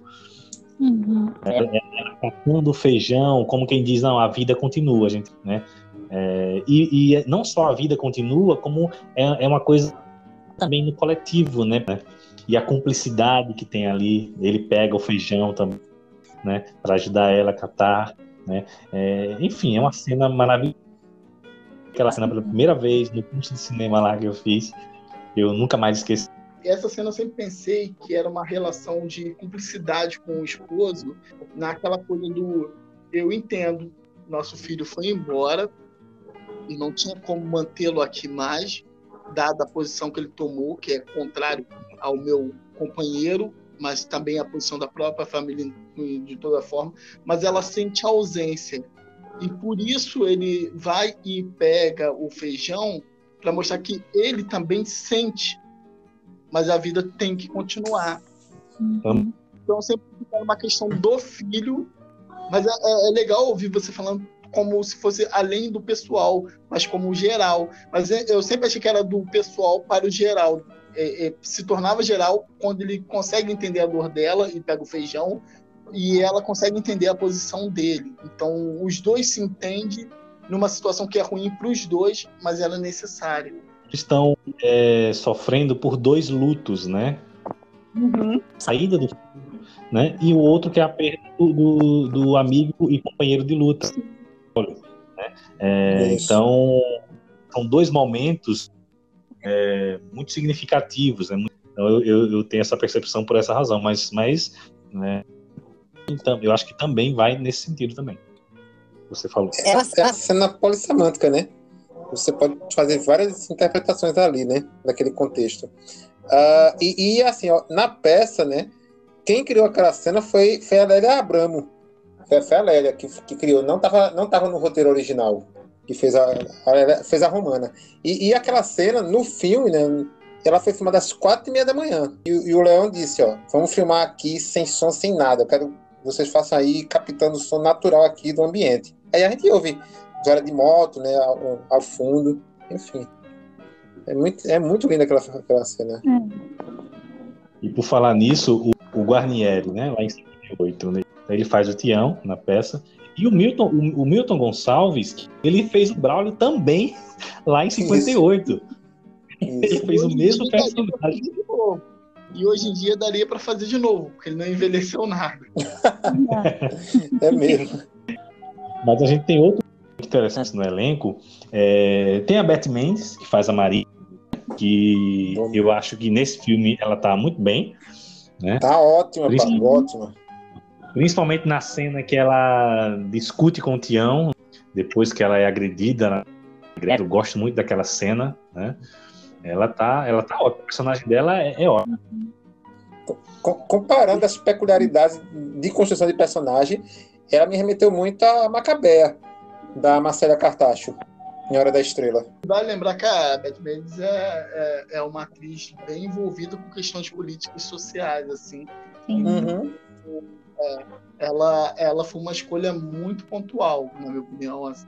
É, foi a melhor escolha. Eu, eu, claro, a gente não consegue imaginar um filme sem ela agora, mas para mim foi a melhor escolha e, e, ela me convence o filme inteiro. Eu assisti uma entrevista dela em que o. Ai, como é o nome? O Richelli, né? Richelli. Uhum. Ele. Ele, ele falando, quer dizer, eu assisti uma entrevista dele e dela. A, a parte dele era que ele falava para o Leon Zidman é, que achava que a Beth estava sendo muito radical, estava sendo muito, muito militante na, na cena. Aí ele falou: quem está aqui não é a Maria, quem está aqui é a Beth. Quem está aí contrastando com você não é a Maria, é a Beth. Então toda aquela, aquela descarga dela de, de, de, de questionamento, de, de questionar ele, de, de provocá-lo, ali era, era a Beth. Era Beth sendo emprestada ali no momento para contracenar com ele. então vou fazer uma provocação. A, a, a Beth, a, a, quer dizer, a, a Beth Mendes tomou a Maria, assim como esse comentário do, do Riquelme foi tomado pelo Tião? Acho que sim, viu? É, Se bem mais ou menos isso. O Riquelme é, pra mim, pra mim é, é, o que me atrapalha, sabe? Eu, ele, é, ele é muito ruim, cara. do Richelli e ele muito, muito fraco. Principalmente estando atuando com tanta gente boa, muito evidente a, a atuação fraca dele. E o, a, a, o sabe tanto que ele é um ator limitado, é, ele dá closes nele somente em alguns poucos momentos né, é. para mostrar mesmo a reação necessária. É, eu acho ele muito fraco, muito fraco. Eu acho a atuação dele assim uma atuação ruim, até porque ele é bom ator. Só que é uma atuação que, que não sei se, se eu vou até comparar com uma outra atuação que muita gente não gosta. Na, Sofia Coppola no, no, no Poderoso Chefão Parte 3, assim. Eu não gosto, mas eu acostumei e passou a não me atrapalhar, igual o Heliota no, no De Bons Companheiros. Não gosto, mas hoje em dia não me incomoda. A atuação que mais me incomoda mesmo é a do, do ator que faz o amigo dele, que tenta convencer ele a, a começar a ajudar os patrões e mostrar quem está é, fazendo alguma coisa. Porque o ator isso acho que é do ator, não pode ser do personagem. Ele tem. É muito, caricata, é muito caricatural, assim. É muito. É, você que fazer isso. Aí a sobrancelha vai, vai, vai levantando, assim, como se fosse ele dando ênfase ao personagem a estar a, ali orientando ele a tomar uma posição mais é, pró o patrão. E eu acho aquilo muito ridículo assim. É, me incomoda realmente vendo o filme assim. Eu adoro o filme mas isso me incomoda. Isso isso me deixa até puto com o filme como deixou escapar uma atuação tão péssima como essa e o Richelli ele é, uma coisa que incomoda nele é porque ele, ele parece aquele ator que, que só que acostumado a atuar só em teatro, e aí quando ele chega no cinema, ele não sabe é, modular o tom de voz dele. Ele está sempre no mesmo tom de atuação, no mesmo tom de voz. Ele sempre fala mais alto do que o necessário. É, então, enfim, eu, eu realmente me incomodo. Os, os, dois conversando, né? Os dois conversando no refeitório, né? Falando sobre entregar o pessoal sem ninguém escutar, né?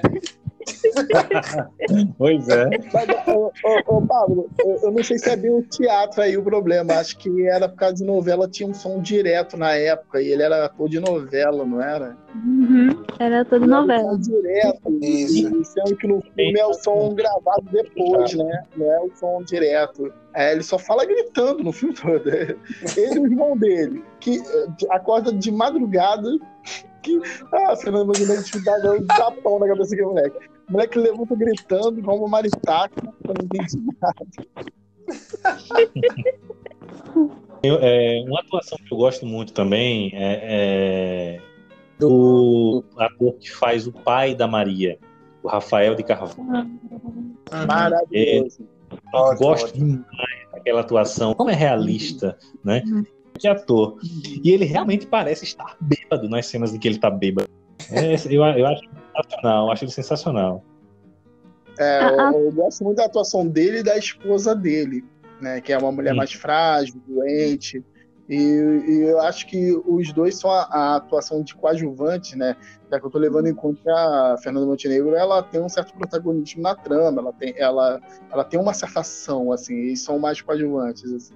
Então, eu acho que os dois são os atores coadjuvantes perfeitos da trama, acho sensacional a atuação dos dois. Ah, eu gosto muito do design de produção dessa casa, assim. Ela é uma casa, eu, eu que sou uma pessoa com mil alergias, eu imagino que eu parasse lá para conversar um minuto, eu já sairia espirrando mesmo. Eu entendo que é uma casa que adoece. Interessante aquele diálogo dele com o assaltante, né? Também. É, assim, você começa a rir, você não pensa que a cena vai terminar em tragédia, você pensa que vai, vai embora e tudo ok. Mas assim, Uhum. foi, foi bem interessante aquela cena dos dois, a troca ali, a- da necessidade de cada um, né? Ele já tinha gastado todo o dinheiro do que ele pediu de adi- adiantamento do, ao patrão. E tava bêbado, bêbado indo pra casa, e ele não acreditou que o cara fosse realmente assaltar ele. Uhum. Ou fazer a coisa mais Uhum. trágica.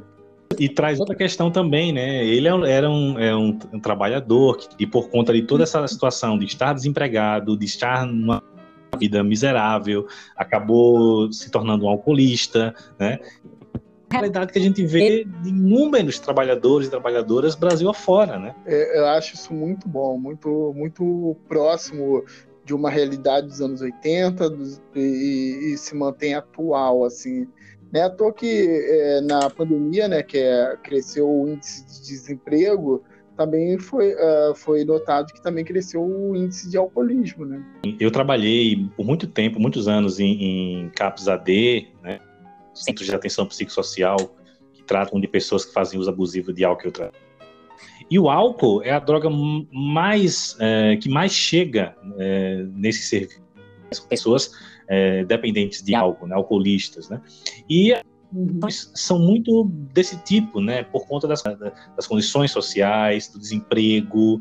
Isso deprime as pessoas. O álcool surge como essa, essa válvula de escape, esse Eu gosto também da forma que o filme aborda esse personagem.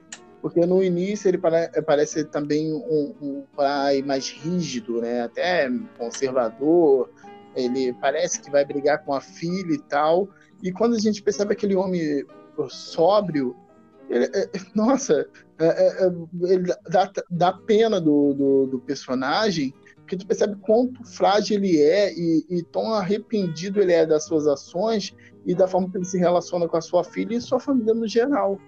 É, que realmente bastou uma oportunidade de emprego que a- ele mudou a forma de tratar a filha, a esposa, e até passou a apoiar o namoro dela com o Tião, né? Que ela- ele não sabe que ela estava gestante, mas o fato dela ter levado ele para a porta, se ele, se ele fosse outro contexto, contexto que ele tivesse feito uso, consumo do álcool, ali teria tido um, um conflito muito grande. Mas ele estando sóbrio, ele até apoia a relação dela com o Tião.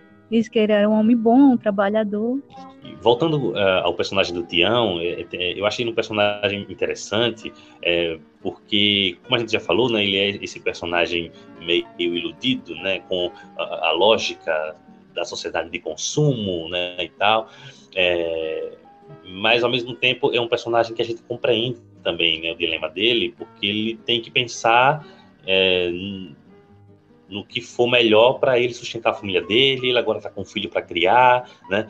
É, e a gente vê muito isso na realidade, né? Porque é, é, quantas pessoas uh, às vezes até querem se engajar na luta, mas as condições materiais de vida não permitem, né? Porque tem que comer, tem que é, sustentar os filhos, né? É, e não tem condições, não tem que trabalhar, né? Muitas vezes a, as, pessoas, a, as pessoas querem lutar por seus direitos, mas ficam de mãos atadas por conta das condições materiais de vida, né? E, e às vezes os próprios movimentos de esquerda muitas vezes esquecem disso, né? É, é, querem é, cobrar mobilização das pessoas, mas é, esquecem que as pessoas antes de se mobilizar elas precisam comer, elas precisam ter onde morar, né? Então, é, como dizia Chico Sainz, né? É de bucho, é de bucho mais cheio que eu comecei a pensar, né? Então, é, acho interessante isso. É, é, interessante isso que você traz, Pablo, é, porque quando a gente vê um momento de greve, é, a primeira coisa que é cortada é o salário, né?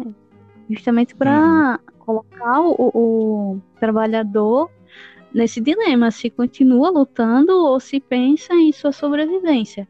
É, lembrando que no próprio documentário do ABC chega um momento que é mostrado lá é, eles distribuindo cesta básica para os trabalhadores como uma forma de, de fortalecer o movimento, né? Tá lembrando aqui que eu tinha lido de uma, de uma greve que aconteceu na década de 50, 52 mais ou menos, e foi no, na, em Santa Catarina, no sul do país, que era de três fábricas fábrica têxtil. E eles começaram a greve por acaso, tipo, estava é, tendo condições ruins de trabalho e eles não tinham recebido aumento. Então a greve aconteceu assim, por acidente. Eles estavam discutindo sobre não terem recebido e um grupo tinha ido lanchar na frente da fábrica. Aí chegando lá, começaram a discutir sobre o que tinha acontecido, né, que não tinham recebido, não tinha tido aumento para a categoria das, das fábricas têxteis. Aí é, eles saíram bem, bem tristes, né? E tocou o sinal que era para voltar para a fábrica. Aí eles saíram bem, bem sem mal vontade mesmo, bem devagar, bem devagar mesmo, que acabou atrasando o início do trabalho.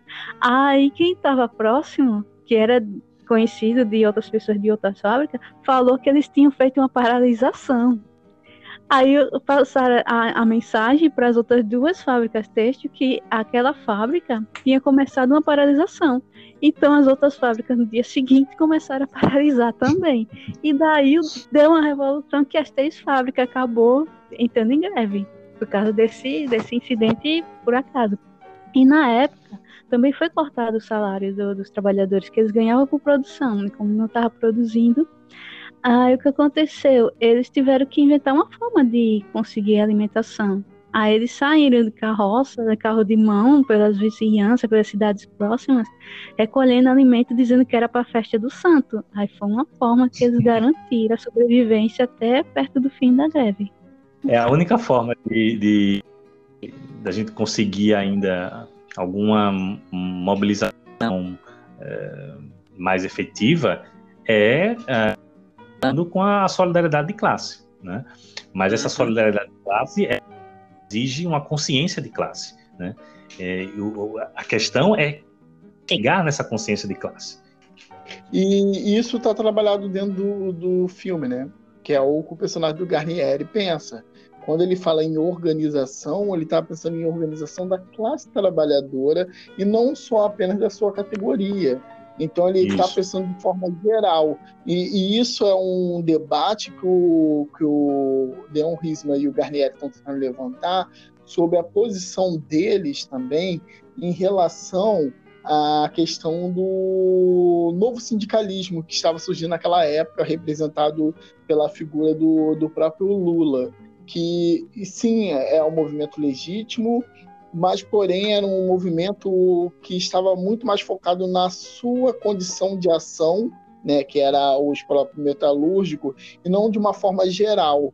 E o que o Leon Risma estava tentando trabalhar ali era como esse movimento estava agindo perante o processo de redemocratização que o, o pra, numa visão assim mais pragmática, a redemocratização era mais importante naquele momento do que uma pena, é, do que apenas, né, não apenas, botam aspas aí, a, a, manifestação da, de, de, um movimento específico da classe trabalhadora.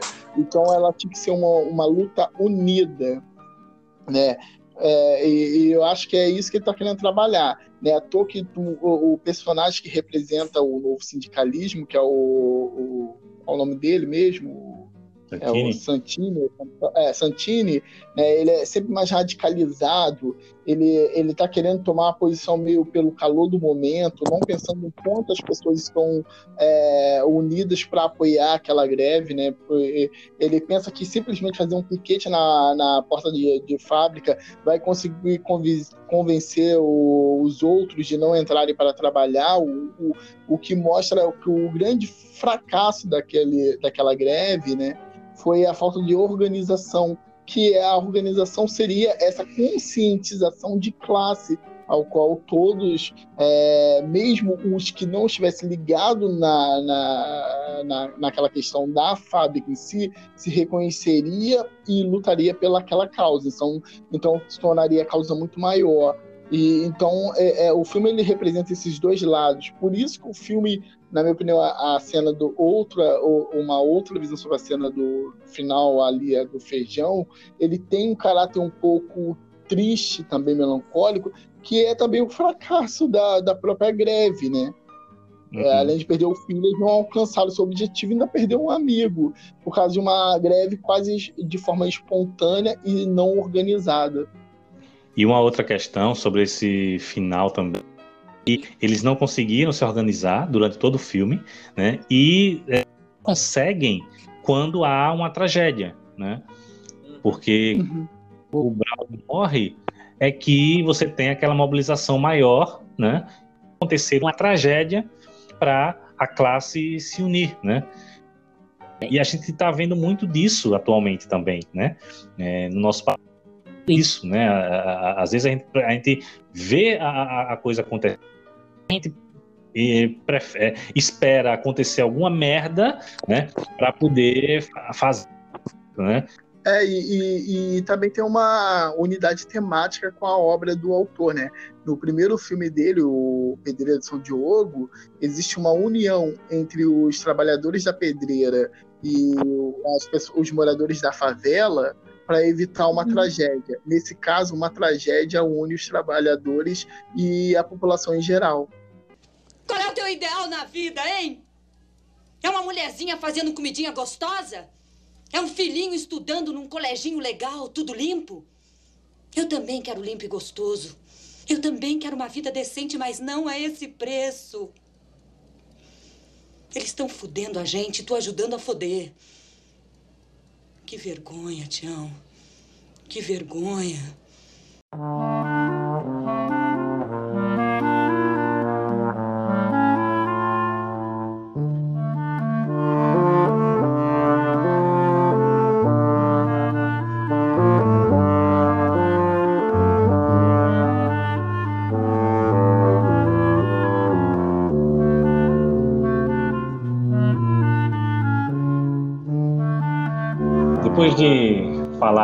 Sobre esse filme, né, uh, eu queria que a gente refletisse um pouco, antes da gente encerrar, gostaria que a gente refletisse um pouco do, vocês veem né, essas questões que o filme traz, né, como é que vocês veem essa, essa questão da, da classe trabalhadora hoje em dia, né? Algumas coisas a gente já trouxe, né? Queria saber de vocês se vocês têm mais alguma coisa a falar sobre isso eu considero assim a, a, o final do filme. Eu vou pegar o final mais ou menos do confronto entre o Santini e o Otávio, que é a questão de organizar toda a classe e organizar e, e, ou cobrar por medidas imediatas da categoria. E vejo que isso se reflete hoje e mostrando é, que lado se provou verdadeiro. porque a, a, a, grande reflexão que eu tiro do cenário atual da política né, é que faltou uma organização de base da própria sociedade e que não adiantou um governo uh, de esquerda apenas é, tentar conter é, de, de uma certa forma alguma é, trazendo algumas medidas de remuneração, alimento, coisas desse tipo, sem organizar a classe trabalhadora como um todo, porque isso fez com que até uma minoria política, né, que sempre foi a, a, a classe média e a burguesia no geral, conseguisse de uma forma é, é, quase absurda pensar no meio de um contexto de uma manifestação de, de aumento de passagem tomar um, uma parcela da, da própria classe trabalhadora a sua luta. Uhum. E causar o impeachment de, de uma presidente eleita em um ano e dois anos depois ela foi ela sofreu um impeachment com o apoio de uma, da, de uma parcela que provavelmente a, ajudou a elegê-la. Eu, eu tenho uma perspectiva mais negativa. Finalizou o filme, eu fiquei com vontade de chorar. Bem sincero. Imaginando meu Deus. Assim, a sociedade mudou, né? Naquela época, a gente, a, o Brasil ainda vivia um momento de industrialização, né? É uma sociedade com economia secundária, né? Voltada para a indústria. E com as mudanças de 40 anos para cá, a gente se tornou uma sociedade voltada para os serviços, né? Sociedade de uma economia terciária.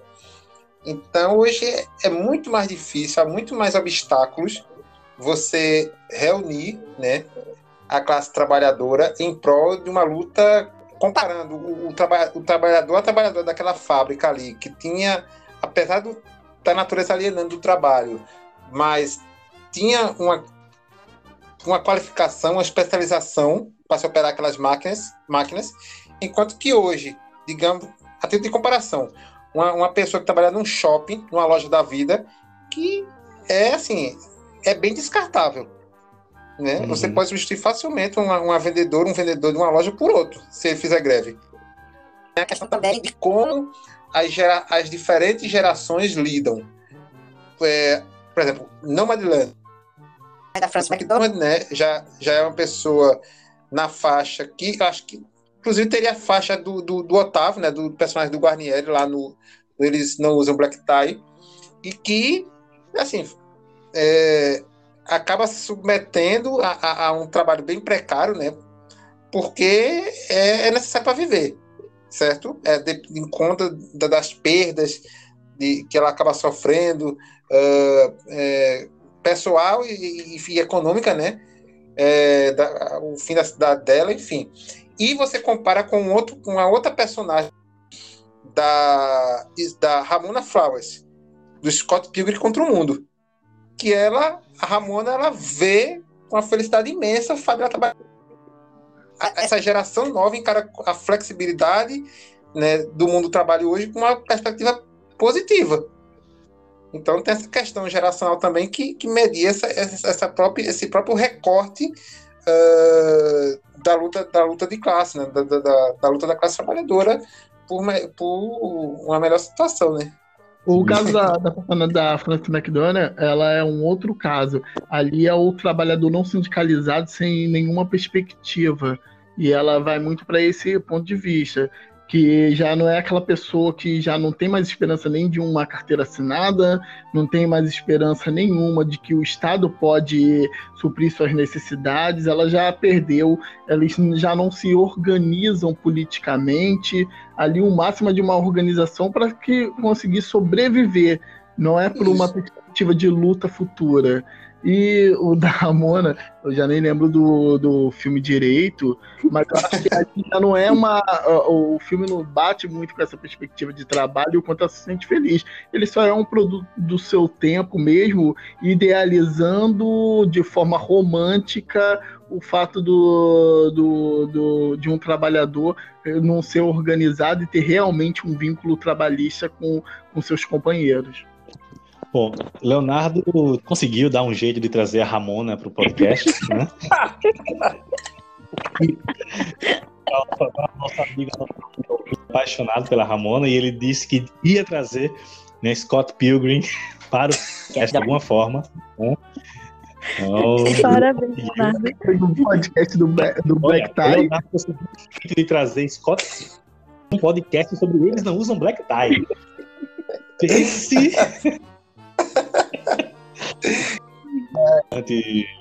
Isso que o Léo trouxe, né, porque realmente, né, no contexto atual, o, o trabalho em si é, passou por novas. É, a gente teve novas configurações de trabalho e um trabalho muito mais precarizado. A terceirização, a lógica da terceirização precarizou muito o, o, o trabalho, né, retirou direitos, né, e a gente está uhum. num contexto. A gente teve uma recente reforma trabalhista, né, é, governo Temer, né, é, uhum. que prejudicou ainda mais, precarizou ainda mais o, o, trabalho. Enfraqueceu os sindicatos, né, que seria o, o, o instrumento de apoio do trabalhador. Retirando a obrigatoriedade da contribuição sindical, né, é, impedindo esse fortalecimento, né, reforçando o, a, a, a, a, lógica de exploração do, dos patrões, né, onde é, é deixando o trabalho muito mais volátil, uh, uhum. onde o acordo entre os patrões vale mais do que o, os direitos trabalhistas, né? E agora a gente tem um presidente que durante sua campanha é, eleitoral falava que o o governo dele vai ter que escolher entre ou quer, ou quer mais direitos ou quer mais né? Como se as duas coisas é, fossem opostas, né? o que não é. Uhum. Emprego sem direito, trabalho sem direito, é, não é trabalho, é escravidão. Então, uhum. é um contexto. É um retrocesso complicado. muito grande, né? Sim, com é um retrocesso muito grande porque antigamente fazer manifestações era considerado crime, né? E só foi mudando conforme algumas, alguns congressos, algum, alguns, alguns encontros internacionais que meio que obrigou o Brasil a descriminalizar a forma de, de dos trabalhadores fazerem greve, mas se não, ia continuar Pois é, e esse, então hoje, hoje em dia a gente está nesse contexto é, muito sério, onde novamente, como o Vi falou, que retirou, é, não era criminalizado a greve, era criminalizado é, as manifestações. Hoje em dia a gente está caminhando para isso também. Tem, tem projetos na, querendo proibir a, a, manifestação dos trabalhadores. É, por outro lado, a gente sabe que analisando a história é nos momentos políticos que a classe trabalhadora acaba tentando se organizar. Né? A gente viu em vários países da América Latina é, e aqui no Brasil mesmo haver uma ditadura para que a classe trabalhadora se organizasse mais. E isso aqui é o que, é o que mais eu tenho receio, porque a gente já está num momento muito crítico, um momento de uma pandemia. É, a gente está no pior governo possível que a gente podia ter no meio de uma pandemia. Exatamente. Ultrafascista, ultra neoliberal, não está nem aí para a classe trabalhadora. É, a, a, a, gente está aguardando o quê? A gente está aguardando é, quantas pessoas vão precisar morrer, mais do que já morreram, né, com esse genocida nessa pandemia, para a gente se movimentar, para a gente se organizar. Porque esse é a gente deixar um pouco as diferenças de lado e se unir por um, por um objetivo maior. A gente está no iminente de uma nova ditadura. Né? Será que a gente, que a gente vai, vai precisar é, que a gente entre novamente num, fascista, né, para a gente tentar se organizar, aí é que vai ser ainda, né? Mas o filme é também um, um chamado para isso, né? É, porque ele fala sobre a importância da organização da classe trabalhadora. É, o Neto, que é a última frase do filme é a, a greve continua. Uhum. Sim, verdade. Então, é, ele tem esse lado otimista, mesmo passando pelo, pelo pior quadro possível, né? que é a morte de um dos re, grandes representantes sindicais do, da, da, daquele movimento. Então, ele tem esse lado positivo é, e mostrando a união de todos. Tá? Aí sim, a, a, a, a luta de classe realmente, né? Não a, a, a, briga de uma categoria, mas a luta de classe, onde todos se enxergam dentro da, da, da, daquela situação. Todos perceberam que a qualquer momento qualquer um poderia ser um, um novo Brownie, né?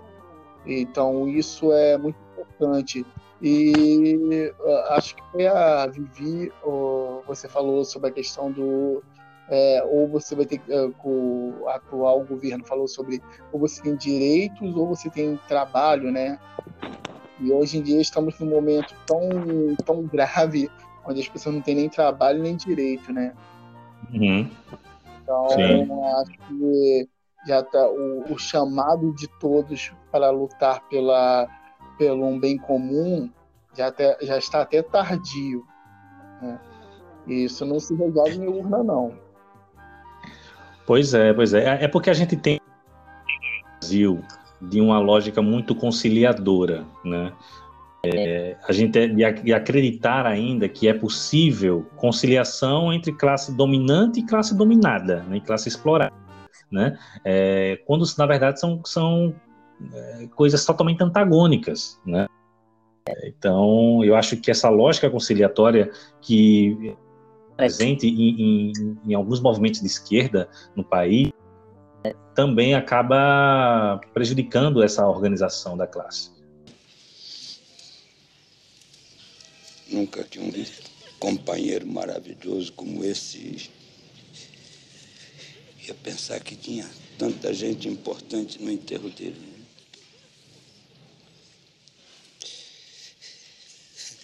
É só o Braulio mesmo.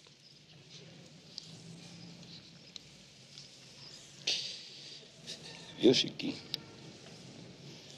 Dia o, o teu filho vai vai estudar o Braulio na história do Brasil.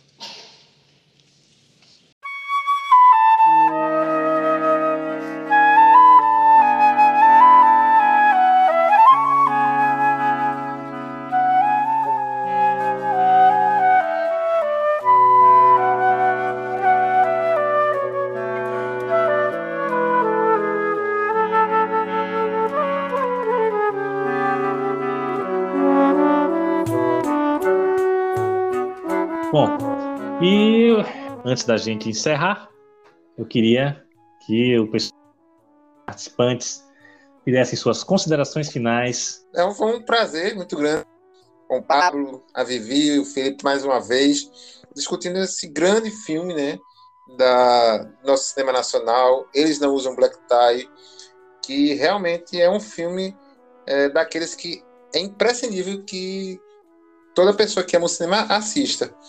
E é um filme que não apenas é, de excelente é, desenvolvimento técnico, né? O, como a gente viu aqui, falou, o Leon Risman era um diretor muito maduro, né? Já, na, já naquela época, mas também é um filme que, que ressalta essa, essa importância de sempre a gente estar tá discutindo a, a, a questão da luta da classe traba, trabalhadora, né? Do proletariado em dos seus interesses contra a, a burguesia. Então, assistam, reflitam e que a mensagem do filme né, ecoe nas suas mentes nos vossos corações para que a gente continue lutando. Muito obrigado. Eu gostaria de agradecer novamente o convite e gostaria de fazer duas indicações. Né? Primeiro, eu gostaria de indicar aos ouvintes a dar uma, uma olhada, assim, observar bastante a carreira do, do Leon Risman, que é uma carreira muito sólida, é, muito bem decidida no, no que está se tratando. É, dificilmente é, é existe um diretor é, tão bem fundamentado quanto artística e temática como é o caso do Leon Risman eu conheço poucos diretores que, que agem da forma que ele agiu durante toda a sua vida artística. E, e um filme nada a ver assim com o cinema brasileiro, mas eu recomendo porque é bom assistir todo, é, todo esse filme e depois ver uma outra perspectiva sobre as, mesma, as mesmas questões mundo afora. Mas eu trago um, um, filme estadunidense do final dos anos 70, do Paul Schrader, chamado Vivendo na Corda Bamba, que é um filme muito interessante sobre um, uns trabalhadores metalúrgicos também que decidem roubar o seu sindicato para ficar com, com, com, dinheiro, porque o seu sindicato era pelego e não estava representando bem a, a, a, a, categoria, né? E de forma individualista, eles pensavam em usufruir do, do dinheiro do sindicato para gozar de prazeres pessoais, né? E quem assistiu o filme vai perceber o quanto existe uma vingança muito forte contra essas pessoas que tomam essa posição e o filme, ele, ele embora aparentemente não está discutindo isso, ele está discutindo muito bem essa questão do trabalhador e o capitalista e o como existe uma vingança brutal contra os trabalhadores pela burguesia. Eu acho um filme muito interessante e acho que vale a recomendação. Oi, oi gente, eu queria agradecer é, o convite novamente. Queria agradecer a presença do Pablo, do, do Felipe e do Léo compartilhar esse momento e falar sobre o Léo Zigman. É, eu queria indicar um dos filmes do Léo Zigman que eu achei muito interessante, que ele é de 73, que é o Ecologia. A gente falando sobre, sobre vê muito falando dos jornais, é, sobre o desmatamento da Amazônia, sobre a mudança do clima. E ele lá em 73 já trazia um documentário com uma visão sobre a poluição e, e sobre desmatamento e como isso tem efeito pra, para os homens, né, com as consequências para a saúde da população. É, e assim, vale a dica que é um documentário muito bom então a indicação que eu dou é essa do documentário Ecologia. É bem curtinho ele. E agradecer a vocês também por estar atendendo a gente. Nossa, é, nosso bate-papo de hoje foi muito, muito rico, muito rico. Foi importante até, né? Eu gostaria de agradecer mais uma vez, né? Os parceiros e parceiras, né? Vivi, Léo, Felipe, pelas contribuições maravilhosas, né? É, tenho certeza né, que quem está nos ouvindo né, pode aprender muito, né? Assim como nós aprendemos uns com os outros sempre, né? Nos nossos bate-papos aqui. Né? É, e espero também que a nossa reflexão possa ter feito você que está nos ouvindo, né? Refletir um pouco sobre tudo isso que a gente falou, né? Sobre uh, a nossa própria condição de classe trabalhadora, porque sim, nós somos classe trabalhadora, né? A gente tem uma mania aqui no Brasil, algumas pessoas têm uma mania de não se reconhecer enquanto classe trabalhadora, né, de achar que não são trabalhadores, né, é, às vezes porque ganha mais do que outros, né, mas não, todo mundo que é assalariado, que vende sua força de trabalho, é classe trabalhadora, né, e então a gente precisa ter essa consciência né, e nos unir, porque somente é, a união da classe trabalhadora é que vai fazer com que a gente transforme a nossa realidade, a nossa sociedade, né? em uma sociedade mais justa e igualitária. Né? Então, foi muito importante essa nossa reflexão de hoje. Né? E eu queria terminar, né, é, também indicando um filme né, que a gente acabou nem citando, né, mas é um filme que é, com certeza é, inspirou de alguma forma o Leon Richman é, a fazer o Black Tie, porque o, é, o, Black Tie tem muitas semelhanças com esse filme, que é o filme é, A Classe Operária Vai ao Paraíso, filme de 1971, uma obra-prima dirigida pelo diretor Hélio Petri. Né? Então, super recomendo esse filme. Ele também se passa no ambiente de fábrica, né? também tem várias, vários temas é, que estão também no Black Tie. Né? É uma obra-prima do cinema italiano. É, e para fechar, eu gostaria de trazer também, assim como o Léo trouxe lá no início, eu também gostaria de trazer aqui um poema, né? um poema do nosso camarada Mauriase? Militante aí é, grande nome do PCB, do Partido Comunista Brasileiro. É, e o nome do poema é Quando os Trabalhadores Perderem a Paciência. E diz o seguinte: As pessoas comerão três vezes ao dia e passearão de mãos dadas ao entardecer. A vida será livre e não a concorrência, quando os trabalhadores perderem a paciência. Certas pessoas perderão seus cargos e empregos. O trabalho deixará de ser um meio de vida. As pessoas poderão fazer coisas de maior pertinência quando os trabalhadores perderem a paciência. O mundo não terá fronteiras, nem estados, nem militares para proteger estados, nem estados para proteger militares prepotências, quando os trabalhadores perderem a paciência. A pele será carícia e o corpo delícia, e os namorados farão amor não mercantil, enquanto é a fome que vai virar indecência, quando os trabalhadores perderem a paciência. Quando os trabalhadores perderem a paciência, não terá governo nem direito sem justiça, nem juízes, nem doutores em sapiência, nem padres, nem excelências. Uma fruta será fruta, sem valor e sem troca, sem que o humano se oculte na aparência. A necessidade e o desejo serão termo de equivalência, quando os trabalhadores perderem a paciência.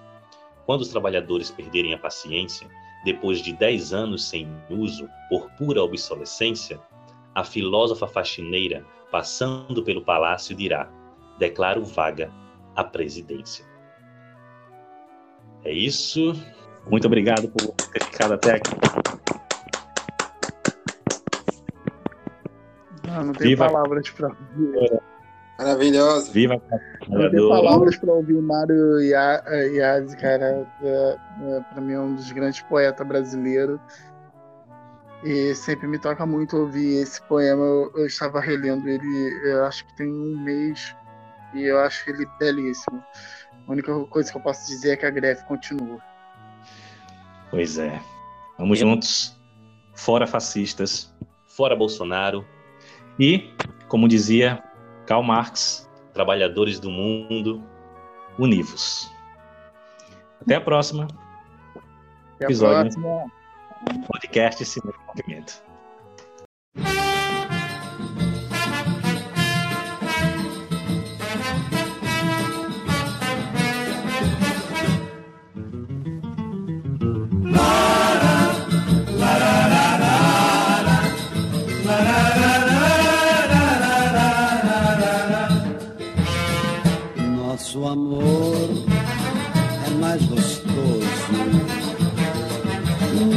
Nossa saudade dura mais.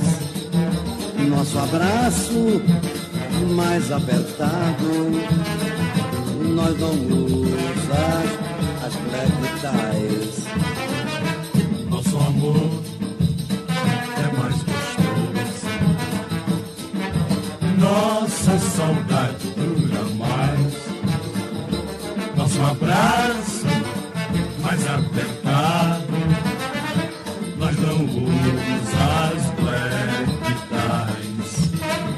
Minhas juras são mais juras, meus carinhos mais carinhoso. Tuas mãos são mãos mais puras, teu jeito é mais jeitoso, nós se gosta muito mais, nós não usa black ties.